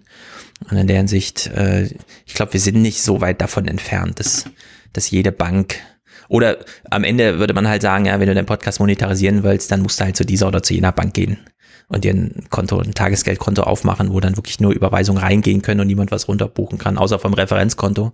Also das, so weit sind wir ja, ja, dass wir unsere IBAN wir haben ja auf dem Aufwachen-Podcast seit fünf Jahren unsere IBAN einfach veröffentlicht, weil es halt ein Tagesgeldkonto ist, ja, ganz normal. Und das hat halt nur ein Referenzkonto, deswegen gibt's da keine Abbuchung und nichts, sondern da kann einfach nur Geld draufgezahlt werden, wie so ein Geldbriefkasten. Also in der Hinsicht kann man ja schon mit IBAN öffentlich umgehen und so, ja. Also eigentlich sind die Schranken gar nicht mehr so hoch, glaube ich. Erik denkt nach. Ich, ja, ich sollte jetzt wahrscheinlich gar nicht zu sehr drüber nachdenken. Sonst äh, Podcast ist hier den Rest hier alleine. Notizen. Hm. Ja, genau. Konzipiert schon im Kopf. Mhm. Also ist, äh, der interessante Einwurf ist tatsächlich hier irgendwo äh, existierende Infrastruktur zu nutzen, also in Form von so Ticketsystemen zum Beispiel. Ähm, und nicht, also ich meine, meine Entwicklerperspektive ist, äh, den klar, den Publisher irgendwie dumm zu halten. Ähm, relativ, also der muss halt die quasi Feeds erzeugen für eine definierte äh, Liste an äh, Subscribern oder Membern oder wie auch immer man es nennt, Abonnenten, ähm, Zahlenden. Aber die Bezahlung und äh, herausfinden, wer, äh, wer wann zahlt, also es gibt ja irgendwie jährlich oder monatlich oder einmalig, je nachdem, ähm, wenn es da natürlich Systeme gibt, die das schon können, äh, umso besser. Äh, mhm. Dann müsste man es nicht, also ich würde es jetzt irgendwie mit Stripe komplett neu bauen, aber ist wahrscheinlich äh, auch unsinnig. Ja. Ich meine, man hat ja pro Benutzer, der sich bei WordPress ein Login holen kann, frei definierbare Benutzerfelder und so. Weißt du? Also es ja, hm, gut, das jetzt auf WordPress-Benutzer so zwingend zu mappen. Na gut, ihr wollt ja, ihr wollt ja weg ja. von WordPress. Das finde ich auch interessant. Wobei mich das ein bisschen auch in Panik versetzt, weil am Ende ist das wieder was, was ich da nicht verstehe und so. Na gut, Ihr habt ja zum Beispiel eine super Integration mit diesem Forum, da mit Diskurs. So, ich habe mir den Diskurs auch geholt und ich fand es schrecklich. Ich kam damit nicht zu Rande. Ich wollte weg davon. Und jetzt bin ich wieder auf so einem PHP-basierten VoltLab-Forum, das es seit zehn Jahren gibt. Und damit komme ich aber super zu Rande. was, genau, hat, was hat dich da gestört äh, an der äh, an Diskurs? Also zum einen der Preis. Ich wollte es nicht selbst hosten. Hm. Äh, es kostet 100 Euro im Monat und ist dann auch wow. relativ limitiert. Also wow. sobald man da ein paar Zugriffe hat, kostet es auch mehr. Und ich konnte halt äh, designmäßig überhaupt nichts machen. Ne? Also man braucht ein Plugin, um im Menü in der, in der Oberzeile zu machen. Und sowas, sowas nervt mich. Das muss überhaupt nicht sein. Da kann man einfach dieses VoteLab nutzen. Äh, also ich habe es jetzt im, im Fernsehpodcast da integriert. Und dann mache ich halt bei WordPress so ein manuelles benutzerdefiniertes Feld pro Ausgabe, wo dann der halbe Link drin steckt, also alles ab, äh, also ab da, wo der Thread sozusagen äh, spezifisch wird. Und dann kommt man halt pro Ausgabe, klickt man sich dann hin und her. Und also reicht mir völlig und sieht halt, finde ich, auch ein bisschen besser aus, so insgesamt. Ja, ist schon recht rudimentär, was das, äh, was Discourse so, so macht. Das stimmt. Also, also man kann es auf dem Handy super lesen, aber ansonsten ist doch sehr limitiert. Ja. Vor allem ist es sehr so, äh, hier ist der Code, äh, viel Spaß damit oder gib uns. Ja, sowas nervt mich. Also, es sind nicht alle so coole Hacker, weißt du? Irgendwie will man ja auch mal ein Ding geregelt kriegen, statt jetzt äh, und so. Und ja, so ein Forum ist jedenfalls wichtig. Das ist mir auch aufgefallen. Äh, Leute wollen dann doch ein bisschen was zum Podcast sagen, ohne dass es so im Nirgendwo verschwindet, weil die Folge schon drei Wochen alt ist. Und dann ja, taucht das da irgendwie nicht mehr auf. Naja, was, was, ich habe, äh, also ich habe auf meiner kleinen Wunschliste hier. Ja, genau. Kommen wir dann mal zum. Nee, also, mal los. Genau, das äh, geht ja genau. Ja, ich kann euch ja mal sagen, was ich grundsätzlich nutze, also ganz bewusst. Ne? Zum einen natürlich der Webplayer. Und da habe ich mir hier notiert, ich will ausdrücklich Alex Danke sagen für diesen tollen, tollen Webplayer, den wir da seit ein paar Podler-Funktionen, äh, Version haben. Denn ja, die Statistik weist immer aus, 90 Prozent hören wir den Feed und mehr. Aber es sind diese zehn Prozent. Wenn das Wachstum kommt, kommt es über die Webseite. Weil die Leute klicken auf irgendwelche Links und sind dann auf der Webseite, außer sie klicken auf irgendeinen Link von irgendeiner App, die das irgendwie komisch anzeigt. Aber am Ende ist es doch die Webseite. Also am Ende sind die Leute, die auf der Webseite landen, dann doch die relativ wichtigen, weil die sind immerhin schon mal auf der Webseite gelandet. Und wenn die da einen ordentlichen Play-Button vorfinden und dann läuft so ein Transkript los und man sieht Kapitelmarken und so, dass man dann nicht genau weiß, was, wie man ein Kapitel shared, ja, würde ich sagen, das, das muss man gar nicht, also das ist sozusagen, das ist dann schon sehr spezifisch. Wobei, und das habe ich, mit wem habe ich das, habe ich vielleicht mal mit Tim besprochen oder so, man weiß nicht genau, was passiert, wenn man auf so ein Kapitel klickt.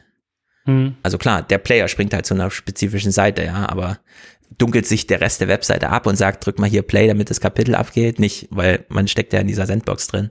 Das wäre halt irgendwie ganz cool, wenn man, äh, das habe ich beim bei der No Agenda Show hier von Adam Curry. Der hat auch so einen Webplayer, den jemand aus der Community gebaut hat. Da kann man halt selber sich den Link zusammenbauen, wird so richtig schön erklärt, noagendaplayer.net oder so. Und dann sieht man halt, also wenn man so einen Link anklickt, ist die ganze Seite dunkel und da ist in der Mitte ein großer Button und da weiß man, wenn du da jetzt draufklickst, da, dann kommt diese Stelle, die sie dir zeigen wollten. Und dann macht es auch Sinn, so einen Link überhaupt erstmal zu produzieren. Weil wenn man auf eine Webseite kommt, die eine WordPress-Seite ist und dann steht einfach nur der Cursor im Player an einer spezifischen Stelle, das hilft dann ja gar nicht so viel. Aber gut, der Webplayer ansonsten ist äh, spektakulär. Ich nutze ihn selber bei vielen anderen Podcasts sehr häufig. Äh, wenn ich nicht am äh, Smartphone sitze, um mich durch die Podcast-Landschaft zu klicken, bin ich immer sehr froh, wenn ich auf einen Podlove-Player stoße, den ich dann einfach, wo ich weiß, wie ich ihn bediene und so. Also ist auch ein gutes Standardwerkzeug. Äh, diese ganze Auphonic-Integration im Podlove finde ich genauso spektakulär. Es funktioniert bis auf die Kleinigkeiten, dass es da Buttons gibt, bei denen man nicht so genau weiß und so. Aber das funktioniert, das hat mich noch nie im Stich gelassen. Einmal habe ich auch ein bisschen tüfteln müssen. Da fiel mir dann auf, aha, irgend so ein Browser-Privacy-Plugin hat einfach nicht zugelassen, dass es integriert ist, sondern war halt die Auswahl an Auphonic-Projekten leer. Aber gut, da muss man dann halt kurz Bescheid sagen, oben im Browser-Dings, dass man das braucht. Kapitelmarken, super wichtig. Gerade bei so langen Podcasts. So, und jetzt Transkripte. Wir nutzen in 29er Transkripte. Mal ausgeklammert ist die Transkriptqualität. Wir nutzen zum Beispiel Speechmatics, das ist dieser englische Dienst irgendwie, der in Auphonic auch mit drin ist, der wohl ganz gut funktioniert. Den nutzen wir. Was mich ein bisschen stört, ist, ich würde gerne, wenn ich mich und Wolfgang zugewiesen habe, ähm, den Rest des Textes unzugewiesen lassen, weil da sind nämlich die Clips. Und ich müsste aber jetzt einen weiteren Mitwirkenden, der dann auch auf der Webseite auftaucht, definieren. Und das will ich ja gar nicht, sondern ich will nur, dass ich spreche und Wolfgang und das dann als Clip sozusagen neutral oder nur im Transkript angemerkt wird, übrigens, dass hier kommt ein Clip. So, ne? Also das, äh, da ist so ein, weil dann hängt einfach so ein Textstück, manchmal sind es auch englische Clips, die werden dann, weil es ja deutsch transkribiert ist, nicht erkannt und so. Und dann ist es ein bisschen unklar, wenn das dann Wolfgang oder mir zugewiesen ist, was, was das da soll. Mhm. Ähm, wenn man so durchscrollt oder dann auch spezifisch mal die Suche benutzt und dann so, also mitten reinklickt, wie man es halt so macht. Ja, die Mitwirkenden, äh, ähm, also ich, früher habe ich mich gewundert, wie so Gruppen, wie so Rollen und wie so noch öffentliche Kommentare. Mittlerweile finde ich das sehr gut. Also manchmal will ich noch einen öffentlichen Kommentar reinschreiben, ohne gleich eine Gruppe zu definieren und so. Das äh, gerade beim Aufwärm-Podcast hat mir das sehr geholfen. Äh, da allerdings, wie vorhin schon angemerkt, äh, also dieses Standard-Template, das ist mir zu komisch, weil da stehen einfach links, also das ist zwischen links und rechts zu viel Platz. Sagen wir mal so. Da weiß man manchmal nicht genau, wenn da zehn Leute stehen, ja, wer gehört wohin, weil ich auch ungern das als Tab also richtige Tabelle mit Linien, das ist mir dann wieder optisch einfach zu, mhm. so, ne, wenn dann irgendwie mit Hintergründen arbeiten, irgendwie zeilenweise unterschieden, aber so kompakt, also dass man einfach nicht zeilenweise arbeitet, sondern so kompakt hier als Standard-Template, ne?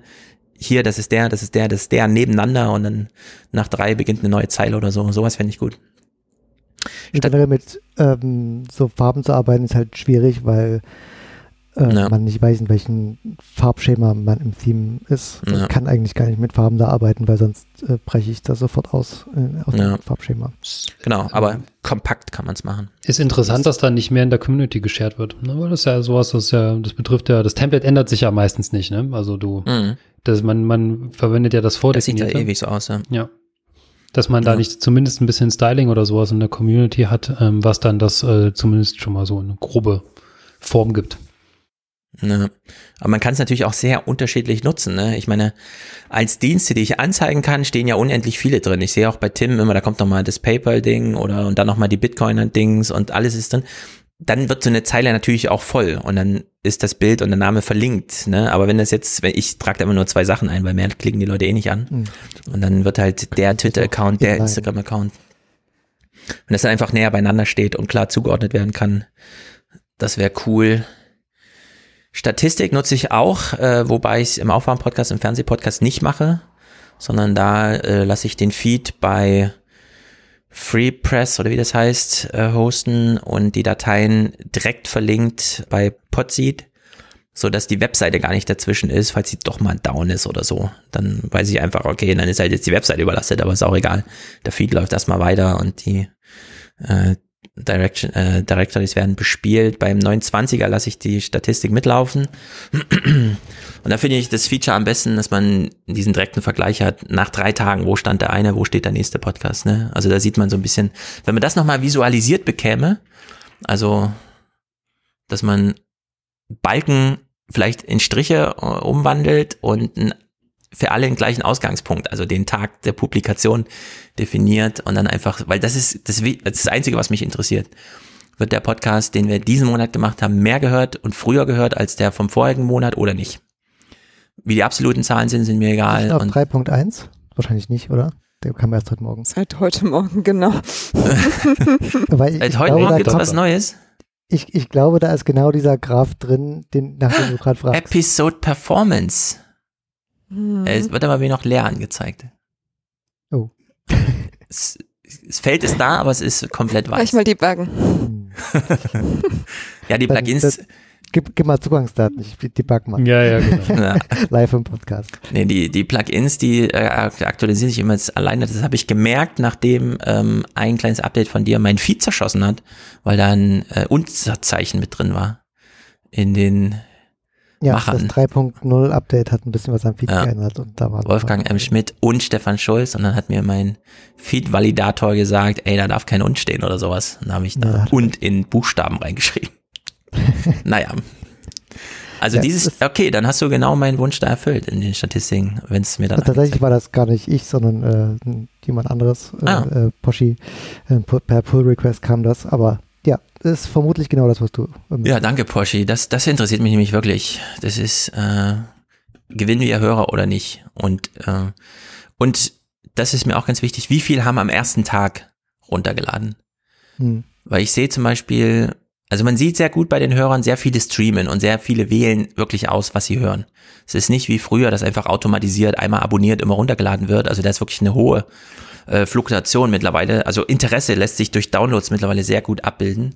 Und da interessiert mich immer, wie läuft der erste Tag? Also der erste Tag im Vergleich zum Vormonat. Weil dann sieht man immer so dieses initiale Interesse, hat jemand drauf gewartet. Und dann eben so in dieser Entwicklung, ne? ab diesem Publikationsdatum. Ah, das, das ist sehr gut. Ja. Wird dieses initiale Interesse, ähm, wird das nicht so ein bisschen verfälscht dadurch, dass viele auch automatisch im Podcatcher einfach unter Nee, das meine ich ja eben, das ist glaube ich nicht ah. mehr so. Dadurch, dass ah, Apple das irgendwann fliegt da raus, okay. Ja, ja, Apple hat irgendwann angefangen, nicht mehr automatisiert runterzuladen und sehr viele, das merke ich jetzt an mir auch, ja, man hat so einen Handytarif, der irgendwie 30 Gigabyte zulässt und dann kann man von überall zu jedem und dann haut man sich nicht äh, sein iPhone voll mit 30 Gigabyte Podcast, nur weil man 100 drin hat, sondern dann klickt man einfach auf Play und dann sind halt noch keine Kapitelmarken da, ja, aber das kriegen die wenigsten mit irgendwie, dass da noch eine kleine Lücke ist in der Technik. Naja, ich habe ja in euren vorherigen Ausgaben gehört, dass ihr bei den Shownotes und so, da äh, kann ich euch, möchte ich euch mal zurückmelden, dass mich das ganze Shownotes-Gezeuche niemals interessiert. In meinen Podcasts nicht, in anderen Podcasts nicht, ich lese keine Shownotes, interessiert mich einfach nicht. Äh, klar, wenn ich irgendwo mal was höre, dann will ich, fände ich es gut, wenn das als Link nochmal aufgeführt ist. Nur die Leute tragen halt von zehn Sachen ein, von denen sie glauben, dass es jetzt das Wichtige ist, aber dann reden sie doch über diese elfte Sache, die sie dann nicht in den Shownotes drin haben und deswegen ist mir Shownotes, also Shownotes ist für mich das Nebensächlichste auf der Welt. Ich schreibe dann immer nur so Pseudotexte rein, ja, in meinen eigenen Podcast. Hm, also drei Sätze Fernsehpodcast und ja. Verstehe ich bei dir. Ich hatte bei uns jetzt nicht nur, da, weil wir es zum Testen der Features jetzt nutzen wollen, wo wir vielleicht auch mal Joan, äh, andere Sachen mit den Shownotes ausprobieren wollen, sondern ich finde es irgendwie bei so Techniksachen als Hörerin wirklich wichtig, dass wenn ich da jetzt irgendwie so, und das ist jetzt das Mikro ABC 123, mhm. dass ich da wirklich den Link nochmal ganz genau drin habe auf der Website. Ich habe diesen Impuls nie, auch bei Tim, wenn ich immer sehe, wie viel wird äh, ähm, Wikipedia-Artikel da irgendwie verlinkt mhm. werden und so. Das ist immer, ich weiß auch nicht. Das ist, da machen sich Leute zu viel Arbeit. ich denke dann immer, also auch bei euch, die Quälerei mit dem Transkript bei euch, weil ihr das immer noch mal so durchgeht. Ich höre das dann immer und denke mir, nee, Leute, es ist auch ein Lustprojekt, ja. Quält du euch nicht zu sehr mit solchen Sachen. Du bearbeitest deine Transkripte gar nicht? Die nee, ich springen hatte, da raus und kommen gut an. Genau, ja, ja. Und ja, also die, sie reichen mir, weil ich will ja dann, wenn ich so in Kapiteln bin, klicke ich halt so drauf und dann sehe ich, ah, das war mein Redeanteil, ja. Und dann sehe ich so, an, was weiß ich, ein paar Substantive werden ja dann doch sehr gut erkannt, sehe ich so, äh, nee, ich muss noch ein bisschen weiter scrollen, bis ich dahin wollte, wo ich hin wollte. Und ich hatte es ähm, am Anfang beim Talk Radio vor zwei Jahren, so August, September bis Jahresende 2018.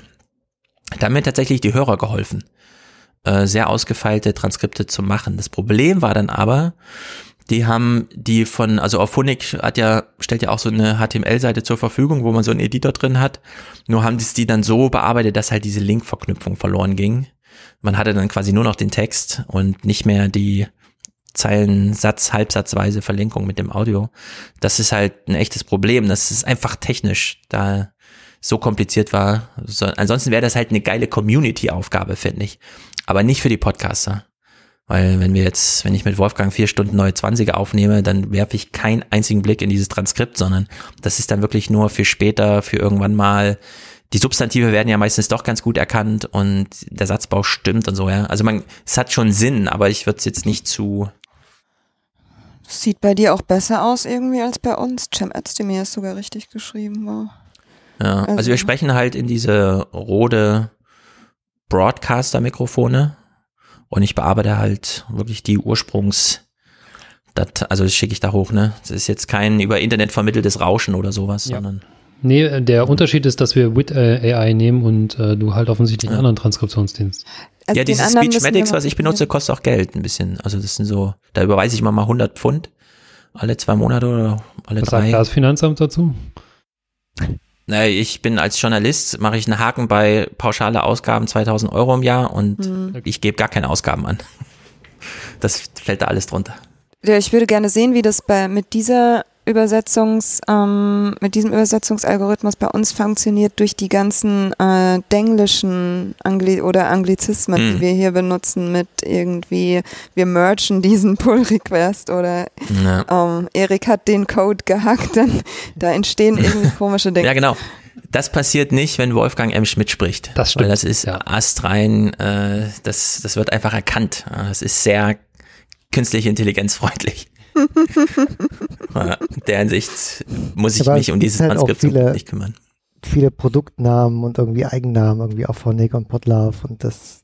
das ja, das stimmt. Das kommt dann schon durcheinander. Wir haben ja meistens so Buchautoren, die großen Nachrichtenthemen und so und das, also Manchmal fragen mich die Hörer, warum es das äh, beim, beim Salon nicht gibt, also hinter der Paywall weil bei Steady lade ich halt wirklich nur die Audiodatei hoch. Da muss dann auch alles, ne, Chaptermarks und so müssen da in der MP3-Datei drinstehen, sonst geht da nichts. Und da, da lässt sich halt kein Transkript trans äh, reinbringen, obwohl es da sogar noch interessanter wäre, weil wir wirklich die Bücher ähm, so, so richtig rezensionshaft besprechen. Da wäre es inhaltlich noch sinnvoller, aber da lässt sich es halt dann nicht integrieren. Ja, aber mal als, ja. als so Information, warum wir uns das äh, auferlegen, ist ja, ne, man braucht einen gewissen Schmerz, um irgendwie den, den Kram ja, vorwärts zu treiben. Ne? Es ist halt so, jedes Mal, wenn du dich da, da dran sitzt und ich bin morgen dran oder ich habe morgen frei und äh, dann setze ich mich halt dann schön vormittags hin und äh, mache das Transkript dazu, bearbeite das. Jedes Mal, wenn du das machst, denkst du dir, nee, das müsstest du eigentlich automatisieren. Und da, äh, dadurch entsteht dann die Software. Ja, ja. Schmerz. Also das verstehe ich auch. Ich finde es auch gut, dass ihr euch dem aussetzt. Nur Pain-Driven Software Development. Ich nenne das ja. Pain-Driven Development. Das, das, ist wirklich, sollte man als Begriff so. etablieren. Ja. Ja, ne, ja, ich lebe ja dann von diesen Resultaten. Ne?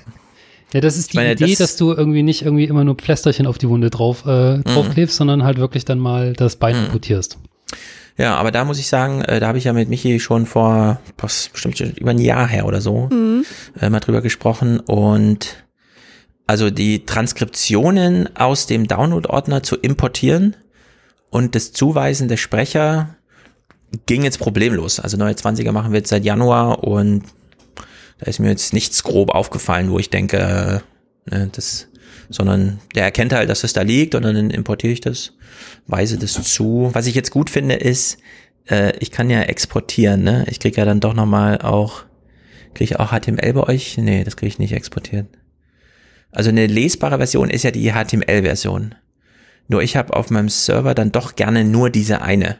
Also VTT ja, als Ausgangs, wenn die da liegt und ich aus der heraus dann wieder eine lesbare, also eine HTML-Version bekäme, das wäre vielleicht noch was für den, für den Export. Nicht nur XML und sowas, sondern dass man da nochmal so eine lesbare hm, Version hätte. Naja, ob es gleich PDF ist, da komme ich ja dann auch nicht auch wieder aus dem PDF raus, aber. Mhm. Also wird so bisher aus einem PDF generieren, ne? Klar. Ne. nee, aber so, so eine HTML-Seite, wo nochmal schön mit dem kleinen Bildchen klar ist, ja, also so eine lesbare Version halt irgendwie. Also sagen wir, eine lesbare Version, die nicht im Player drin steckt, sondern nochmal die ganze Browserseite irgendwie nutzt. Ja, aber. Gut. Hm ich wollte mal kurz zwischenrein die Frage, die ich auch Dani gestellt habe, ähm, stellen, nämlich gibt es ein Feature, was dich sehr oft ärgert? Nee, Oder? tatsächlich nicht. Äh, das Einzige, was mich ein bisschen stört, ist, dass ich, wenn ich äh, alles importiert habe aus Auphonic, dann doch nochmal händisch den Titel kopieren muss, um ihn dann auch als Podcast-Titel einzufügen. Ich weiß nicht genau, warum der nicht selber, der wird zwar zu grau angezeigt, wo ich so denke, heißt das jetzt, der wird dann automatisiert, wenn ich nichts reinschreibe, da ergänzt oder was, was genau will mir die Software sagen? Äh, ich fände es halt einfach gut, wenn ich auf Importieren klicke und dann sowohl im WordPress-Titel der Titel drin steht, den ich bei Auphonic reingeschrieben habe, als auch über der Zusammenfassung, äh, also im Titel einfach schon drin steht, ja. Mhm. Dass die ähm, Ausgabennummer da nicht drin steht, okay, die trage ich dann gerne ein, obwohl ich die bei Auphonic ja auch angebe. Äh, die könnte ja eigentlich auch mhm. mit rübergenommen werden, aber na gut, also die zwei Sachen muss ich halt selber eintragen. Äh, dann, wie vorhin angemerkt, wenn ich die Mitwirkenden eintrage, fände ich es cool, wenn schon irgendeine ausgewählte Standardgruppe, nämlich am Mikro in meinem Falle, da einfach ausgewählt würde. Äh, was mich ein bisschen stört manchmal, ich versuche immer alles vor die Podcastaufnahme zu bringen. Also wenn ich weiß, wer teilnimmt, lege ich die Mitwirkenden schon mal an. Wenn ich das noch nicht habe und ich habe aber schon die Seite offen, dann muss ich immer noch eine zweite Seite öffnen und dann muss ich auf Speichern klicken, damit dann ja. in der Auswahl die auftauchen. Also wenn, wenn das nochmal besser integriert würde, das fände ich ziemlich gut, weil dann muss ich nicht zwei, also den, die Podcast-Ausgabe in zwei Browser-Tabs auf, äh, aufmachen. Ja, aber ansonsten, ich bin halt, ich versuche jetzt, ich habe ja beim Aufwachen-Podcast so eine Archivseite jetzt erstellt. Und wenn es auf Aufwachen-Podcast geht, ist ja einfach nur aufgeführt, das sind die 444 Folgen. Und ich glaube, in dieser Archivsache liegt noch äh, richtig großes Potenzial, was die Darstellung von Podcasts auf der Webseite angeht. Dass man halt so dieses kompakte, also ich meine, im Fernsehpodcast habe ich halt jetzt man kommt auf die Seite und das machen ja Lage der Nation und so auch und dann sieht man die letzte Ausgabe. Also nicht wie in guter alter Blog-Tradition, die zehn letzten Dinger oder so und dann scrollt man ewig, sondern das ist die Ausgabe. Wenn du mehr willst, geh ins Archiv. Ne? Und das finde ich eigentlich eine sehr gute Herangehensweise für einen Podcast. Dass man nämlich auf eine Seite kommt und nicht überlastet ist, sondern da ist ein Text, eine Überschrift, ein Play-Button und es ist dann halt mal die aktuelle. Ich habe schon fast überlegt, ob ich einfach ein selbstlaufendes YouTube-Video reinstelle, damit man wie auf so einem Radio-Ding, ja, so das läuft halt gerade. Ja, weil ich ja, erlebe ja, an mir selber, man macht so Netflix auf und sucht mhm. sich tot und findet nichts. Und beim Fernsehen denkt man so, na gut, kommt halt auf RTL gerade das und das, ja. Ich meine, ich habe seit Jahren nicht Fernsehen geguckt, aber dieses Erlebnis, man macht es halt an und irgendwas kommt, das ist halt ganz gut. Und wenn ein Podcast noch ein bisschen mehr in diese Richtung gedrängt werden könnte, dass man auf eine Webseite geht und sieht, ah, das ist, hier muss ich klicken, dann ist Play und nicht, äh, du bist hier übrigens auf einer, was weiß ich, und hier die letzten zehn Ausgaben und Verschlagwortung hier und Kategorien da und sowas, ja. Sondern einfach, das ist halt das Ding. Das finde ich auch sehr gut, dass der Player wirklich massiv ist. Also einfach groß. Äh, dass man zum Beispiel bei 29ern, ja, man kommt halt auf die Seite. Gut, das oben jetzt ist ein Salon, der hat keinen, aber wenn man dann zur nächsten Episode scrollt, dann ist halt das erste, was da ist, der Player unter der Überschrift. Dann klickt man auf Play und dann geht es los. Und dann sieht man auch gleich, aha, Kapitel so und so. Ja, also wenn, wenn die ganze Podcast-Welt, das ist jetzt sozusagen, ihr könnt da so das Nudging betreiben, aber wenn man so grundsätzlich sagt, die Startseite ist die letzte Ausgabe und der Rest ist das Archiv. Und ich, ich finde, zu wenig Leute nutzen das Archiv in ihrem Podcast ordentlich. Hm, da ist noch was zu holen. Man, man, man merkt schon, dass es äh, zumindest dahin geht, dass die letzte Episode hervorgehoben wird. Ja. Ähm, ja gut, sie steht halt oben, ne? aber dabei lassen sie. Ja, aber auch noch irgendwie, keine Ahnung, anderer Hintergrund oder größer ja. ähm, weiter abgesetzt. Ähm, ja, als ich, als ich das gemacht habe, äh, quasi haben die Nutzer nicht erkannt, dass das, äh, Nutzerin nicht erkannt, dass da das oben eine Episode ist. Ich wollte sie extra hervorheben, aber die wurde dann einfach nur als Header ähm, der, der Webseite äh, mhm. wahrgenommen und nicht als Ach so. Episode. Äh, ja, ja, ja. Ja, das ist schwierig, den, die User da so ein bisschen ja, ja da bin ich auch noch, also ich meine, ich finde das jetzt bei euch äh, beeindruckend, so insgesamt die Integration von dem Player auf der Seite bis hin zum Forum und so, ne? Aber ich kann mich noch nicht ganz so dran gewöhnen. Also wie du es auch gesagt hast, ja, man kommt halt drauf und sieht oben einen blauen Balken und man geht automatisch mit dem Augen zum Weißen und liest, was unter dem äh, Design der Webseite halt so inhaltlich dann los ist, dass da oben aber eigentlich die Inhalte stattfinden. Das ist das, das hat sich ja dann noch geändert, ne? dass dann irgendwie ja. da hier die, der Podcast-Beschreibung drin ist und das dann das so. Ja. Naja, ja. Vielleicht braucht man echt einen animierten Playbutton, ja, der schon mal so ein paar Schallwellen sagt und so. Hm, Keine Ahnung. Stimmt, ja. Aber es ist irgendwie. Ja, gute Idee. Dinge, die auch notiert. einfach so rumanimieren auf der Webseite, ich weiß. Nicht. Ja, es ist ja kein GIF oder so, es ist nur so ein ganz sachtes, ja, genau. keine Ahnung. Pulsieren. Das Auge muss aber ein bisschen geführt werden, so ein Play-Button.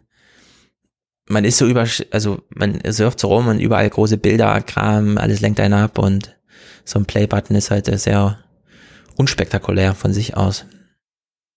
Hm. Ja. Gut. Ähm, wenn du dir eine Sache von uns wünschen könntest bei Podlove, Versteht sich. Äh, mhm. Was wäre es? Es wäre tatsächlich die Paywall-Sache. Das ist mir so das, okay. weil das ist mir, also das, was unterscheidet Podcast von allem anderen, dass man es wirklich selber machen kann. Und zwar von vorne bis hinten, als komplettes Projekt. Inhaltlich, technisch. Also ihr kümmert euch halt darum, dass es ne, als Technik zur Verfügung steht, aber das Nutzen und ich will halt so wenig wie möglich AGBs unterschreiben. Vor allem nicht bei Sachen, bei denen ich mir irgendwie denke, ah, das muss doch jetzt nicht sein. Ne? Weil bei Steady oder so kommt halt auch dazu, die, also ich lizenziere ja meine Inhalte an die und die verkaufen das dann als Sachwert, was 19% Mehrwertsteuer bedeutet, obwohl wir ja hm. kreative Urheberrechtsarbeit machen, ja. die nur mit 7% oder jetzt sogar nur 5%. Ja, und dadurch, dass das bei Steady eben über diesen Lizenzierungsumweg und so weiter kostet das halt auch ein bisschen unnötig viel Steuern. Damit will ich nicht sagen, ich will keine Steuern zahlen, aber es ist am Ende nun auch kein Mega-Business hier, ja, sondern es ist halt so ein, das ist schon nicht schlecht, wenn man dann doch nochmal Prozent mehr äh, Marge drin hat. Das ist halt bei so ganz freien Podcasts, wo du halt wirklich nur die IBAN draufstellst, äh, da haben ja mittlerweile einige, also Rasenfunk, Aufwachen, Fernsehpodcast, Tims Sachen, die sind halt null Prozent Mehrwertsteuer, ja, weil das einfach nicht AGB, Leistungsbeziehungen, Kunden, äh, Produzenten, Verhältnis und sowas, sondern weil man da halt einfach äh, ja, eine Schenkung sozusagen abgibt. Und das ist halt blöde, wenn du, ja, also klar, wenn du eine Paywall hast, hast du eine Leistungsbeziehung. Aber warum die jetzt über das kreative Arbeiten hinaus mit 19 Prozent plötzlich abgerechnet werden muss, das ist halt ärgerlich. Das wäre dann bei Patreon aber wahrscheinlich auch so, obwohl die Plattformen ja eigentlich explizit dafür da sind, künstlerische Inhalte zu supporten. Ne? Also das ja, am Ende ist ähm, strange. Ja, also ich habe mit Steady eine, im Sinne von künstlerisch fünf oder sieben Prozent Mehrwertsteuersache. Aber Steady mit den Zuhörern hat eine 19-prozentige. Und das ist halt, das kann man zwar miteinander nochmal verrechnen, so dass Steady 19% abzieht, aber mir das wieder drauflegt, genau. weil die es durchreichen. Genau. Aber es werden halt beide miteinander verrechnet und dadurch fallen, fällt der Unterschied von 7 zu 19 eben dabei mit durch. Und das ist halt ärgerlich, weil es ist. Ja, das rechnet sich bei so kleinen. Das ist ein recht hoher Anteil, so, ja. Weil am Ende will man halt auch diesen Gesamtpreis niedrig lassen. Ne? Wir haben ja. jetzt bei 29er 2,50 Euro pro Ausgabe, wenn man ein Jahresabo macht. Und 2,50 Euro ist halt auf der einen Seite für einen Podcast im Monat, na gut, zwei, weil den einen macht man ja querfinanzieren daran mit, ist es schon recht viel im Vergleich zu, man könnte auch für viermal so viel jeden Abend einen Hollywood-Film gucken, ja, bei Netflix oder so. Aber auf der anderen Seite ist es halt bei uns, äh, was dann nachdem Steady sich 10% nimmt und 19% da und so, ist halt, ne, und das, da, da ist halt noch so ein bisschen Potenzial drin, um das auch Podcasten als freie Medienschaffung insgesamt attraktiver zu machen. Weil am Ende mit 1000 Hörern kommt man halt doch schon weiter. Also 1000 Hörer machen halt doch schon einen Unterschied. So. Und ja, der wäre halt noch mal ein bisschen größer, wenn man, wenn einfach, wenn man es wenn man es selber macht. Ja, es hat ja auch noch mehr, also unabhängig von deiner der, der Steuersache, diese Abhängigkeit besteht ja, ne? Wenn Steady jetzt die AGBs ändert und du hast, bist damit nicht mehr einverstanden, dann Zum hast du halt ein Problem. Ne? Und es sind auch nicht meine Hörer, ja. Also es sind halt Steadys Hörer. Die haben halt einen Steady-Account. Ich habe zwar deren E-Mail-Adresse und alles, ja, also ich, das machen die bei Steady schon ganz gut. Ich könnte denen jetzt allen schreiben und wenn dann irgendwie anliegt und so, aber will man ja wirklich alles nicht. Beim Fernsehpodcast ist halt klar, das läuft alles auf ein Konto 0% Umsatzsteuer, klar, Einkommenssteuer und so, ne? Aber damit ist das dann erledigt. So, und das ist, das ist ein guter Deal, um so ein Value for Value, wo Hörer, das ist ja, die, die Hörer sehen ja ein, dass es was wert ist. Es geht halt wirklich nur um die Abwicklung. Es geht nicht darum, jetzt ne, äh, Potenziale auszuschöpfen, jemanden auszutricksen, jemanden in irgendeine Abo-Falle zu bringen oder so, sondern die Hörer möchten äh, dann, also diese finanzielle Gegenleistung ist dann doch auch so ein kleiner Dank, der da immer drin steckt. Man verbringt ja dann doch viel Zeit so mit, mit den Leuten im Ohr, ja. Also mehr mit der eigenen als mit der eigenen Familie manchmal. Also entfernter Familie, ja. So 35-Jährige sind, verbringen mehr Zeit mit ihren Lieblingspodcastern als mit ihren Eltern. So, das kann man, glaube ich, sagen. Und die sind ja auch bereit zu bezahlen, aber wenn es dann halt ne, hin und her geht mit AGBs hier und Umsatzsteuer da und so. Ja, also in der Hinsicht äh, glaube ich, da liegt Potenzial. Gut, wir nehmen das Feedback dankend entgegen. Ja, mhm. ich habe mir auch viele Notizen gemacht. unter unsere, unser, unter unsere Outline für die Episode, damit wir gleich mal vielleicht Tickets daraus erstellen. Ja, das, das wird ja, ne, ist ja alles ja eine große Arbeitsgruppe. Ja. So die, dieser, dieser Fokus da, äh, also deshalb ist es ja auch so wichtig, ähm, auch mit den, den einzelnen Podcastern und Podcasterinnen zu, zu reden, einfach um den, den, den, die Wahrnehmung oder den Fokus zu, zu sehen, weil ja, wir hatten das ja äh, auch schon äh, uns darüber unterhalten, jetzt einfach nur einen, einen Podcast zu, zu hosten, ist ja mit Podlove als Einstiegshürde relativ hoch. Das heißt, man muss ja irgendeinen gewissen Mehrwert daraus haben. Das ist ja definitiv, dass man irgendwie eine gewisse Selbstständigkeit und eine Souveränität über seinen eigenen Kram hat. Und, genau. und, und quasi die Wege, mit denen man das am besten ausspielen kann, die sind natürlich für uns am inter interessantesten. Mhm. Ich habe ja bei euch vernommen, dass ihr sowieso einiges plant. Ich bin ja sehr gespannt. Ich traue mich ja jetzt gar nicht nachzufragen. Äh, ihr werdet ja zur gewissen Zeit dann schon eure Projekte enthüllen. Du trau dich nur. Ja, also wenn dir was überlegt gerade so, was haben wir denn Geheimnis in der Hinterhand? Also, nein, nein, ich sag mal so, äh, der Radiator wurde ja bei der Subscribe letztes Jahr groß vorgestellt. Ja. Und das hat man bei euch jetzt so ein bisschen durchgehört, dass es dann doch nicht so kam wie angedacht auch mit der Corporated äh, Integration, was weiß ich, Spiegel und so, keine Ahnung, wie weit ihr da drüber reden wollt. Und äh, bei Eric habe ich rausgehört, dass es sich wahrscheinlich schon lohnen würde, das auf so eigene Beine zu stellen, dass man äh, dafür auch Geld nimmt, was ich auch echt nicht verkehrt finde, weil ähm, Feedpress kostet Geld, äh, Auphonic kostet Geld und das ist alles völlig zurecht. Und Podlove kostet noch kein Geld da und das äh, verstehe ich nicht so ganz warum kann ich für Potlove nicht bezahlen? Ich habe ja fast ein schlechtes Gewissen. Ja klar, ich könnte jetzt spenden und so, aber äh, bei so technischen Sachen äh, ist meine Abhängigkeit so hoch, dass ich gerne einfach wissen würde, was kostet's denn? Und dann bin ich bereit, das zu mhm. bezahlen. Und in der Hinsicht ist da eh noch äh, sozusagen was offen. Und je nachdem, äh, auf Honig ist ja zum Beispiel, also Georg ist ja total ansprechbar, ja. Sobald ich irgendeinen äh, was weiß ich, ich habe hab schon dreimal überlegt, soll ich ihm jetzt schreiben, dass mir 25 Dateien, die ich auf einmal im Batch verarbeiten kann, zu wenig sind? Oder wäre das albern? Ja, aber ich, irgendwann werde ich ihm das schon schreiben. Und dann das eine oder andere hat er mir auch schon ermöglicht, ja, was es so nicht gab. Und in der Hinsicht äh, finde ich ja diese Podcast-Landschaft, das macht ja am Ende aus, ja, dass man die Hörer hier, ich meine, ich habe jetzt bin jetzt nicht so der Techniktyp, sondern ich hole dann eher, eher so die Hörer in den Podcast rein, ja, und ihr holt die Podcaster zu euch und irgendwie so.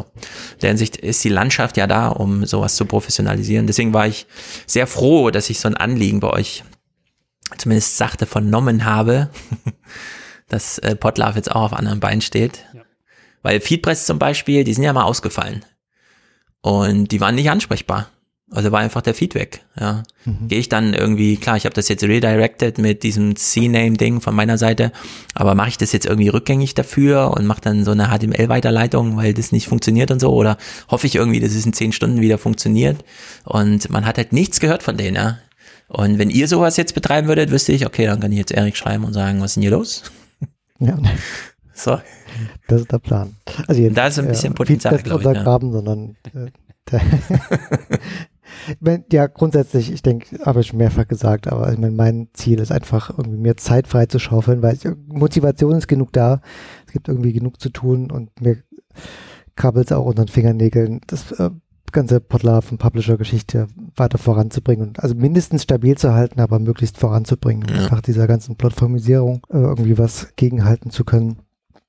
Und äh, das gibt einfach mehrere Standbeine. Das eine ist das äh, Plus, Publisher Plus, was eben dieses Bezahlmodell wird für äh, externe Services für den Publisher, was als erstes eben dieser Feed-Proxy ähm, sein wird, letztendlich wie Feedpress, nur von uns. Und wir sprechen jetzt aber auch schon relativ lange auch von Sponsorships, also wir werden wahrscheinlich GitHub-Sponsors nutzen, ähm, dass man quasi einfach Geld in das Projekt spenden kann, wenn man sagt, äh, mir ist das jetzt als gerade für als zum einen als Individuum äh, klar, hier, ich finde euch super, ihr habt so einen Groschen, aber vor allem, also ist meine Hoffnung dabei, ähm, Leute anzusprechen, die äh, eben Geld mit dem Publisher verdienen oder auf Basis des Publishers und die sagen, okay, mir ist es jetzt auch äh, mal mehr als ein Groschen wert. Äh, ja. ähm, und da vielleicht hoffentlich insgesamt genug Geld zu bekommen, dass ich meinen äh, Hauptjob irgendwie runterschrauben kann. Äh, weil, ich meine, mit äh, fünf Tage die Woche irgendwie 40, äh, 40, äh, Stunden Job äh, plus Family ist halt wenig mhm. Zeit hinten dran. Aber wenn ich da irgendwie mal auf wenigstens 80 Prozent runtergehen könnte, dann könnte ich schon deutlich mehr ja. leisten. Ja. ja, aber wir haben auch, glaube ich, gemerkt in dem ein bis zwei Jahre Radiator, dass es wahrscheinlich auf Dauer auch einfach nicht so viel bringt, wenn wir uns ein Jahr einschließen und wasserfallmäßig an der ganz großen Neuentwicklung arbeiten, sondern in so einer Konstellation doch eher auf Ansprechbarkeit, Zuverlässigkeit mhm. da, aber wir nehmen uns kleinere Pakete vor und, und releasen kleinere Pakete und planen kleinere Pakete. Ja, ja, das ist auch mein Tipp an alle Podcaster. Man muss es mit den Hörern entwickeln. Was ich auch im Sendegate immer lese an Fragen, hat denn jemand Lust mit das und das zu machen? Und da liegt da immer so ein fertiges Konzept irgendwie. Also nicht nur ein Thema, sondern so richtig hier und so. Und das ist, das ist immer ein bisschen, genau, es ist ja Resonanzboden da, ja, und den kann man dann auch nutzen. Da muss man dann nicht immer zu sehr in der eigenen, im eigenen Kopfkino irgendwie Sachen entwickeln, die dann irgendwie dann doch anders funktionieren als gedacht, wenn sie so aufs Publikum treffen.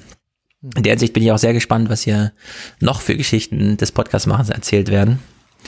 Äh, Daniela hat ja schon mal gut vorgelegt mit ihrem äh, Monolog-Podcasten. Ne? Das ja. kenne ich auch so ein bisschen, aber es hat mich dann doch nie, äh, sagen wir mal, so gefesselt, dass ich nicht am Computer arbeiten konnte, also das machen konnte, sondern mir dann irgendwie erstmal die Vibes in der Wohnung und dann sucht man sich so eine Ecke und zieht sich so zurück mit seinem Aufnahmegerät und so.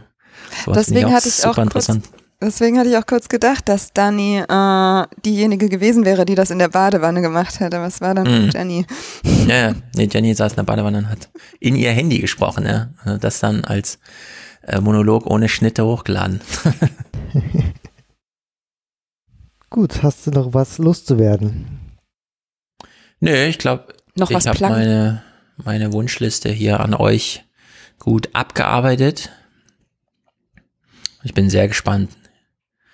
Es ist, äh, ihr macht ja auch immer sehr ordentliche, äh, wie heißt das, diese kleinen Notierungen, was in neuen Versionen drin ist. Changelog. Changelog, genau. Das ist der einzige, den ich immer lese, wenn ich eine E-Mail kriege. Wurde automatisiert geupdatet. ja, bin ich immer gespannt, was jetzt wieder dabei ist. Mhm. Sehr schön. Das ist äh, gut zu wissen, dass es auch jemand liest. Ja, ja. Wunderbar. Dann äh, vielen Dank, dass du warst, da warst.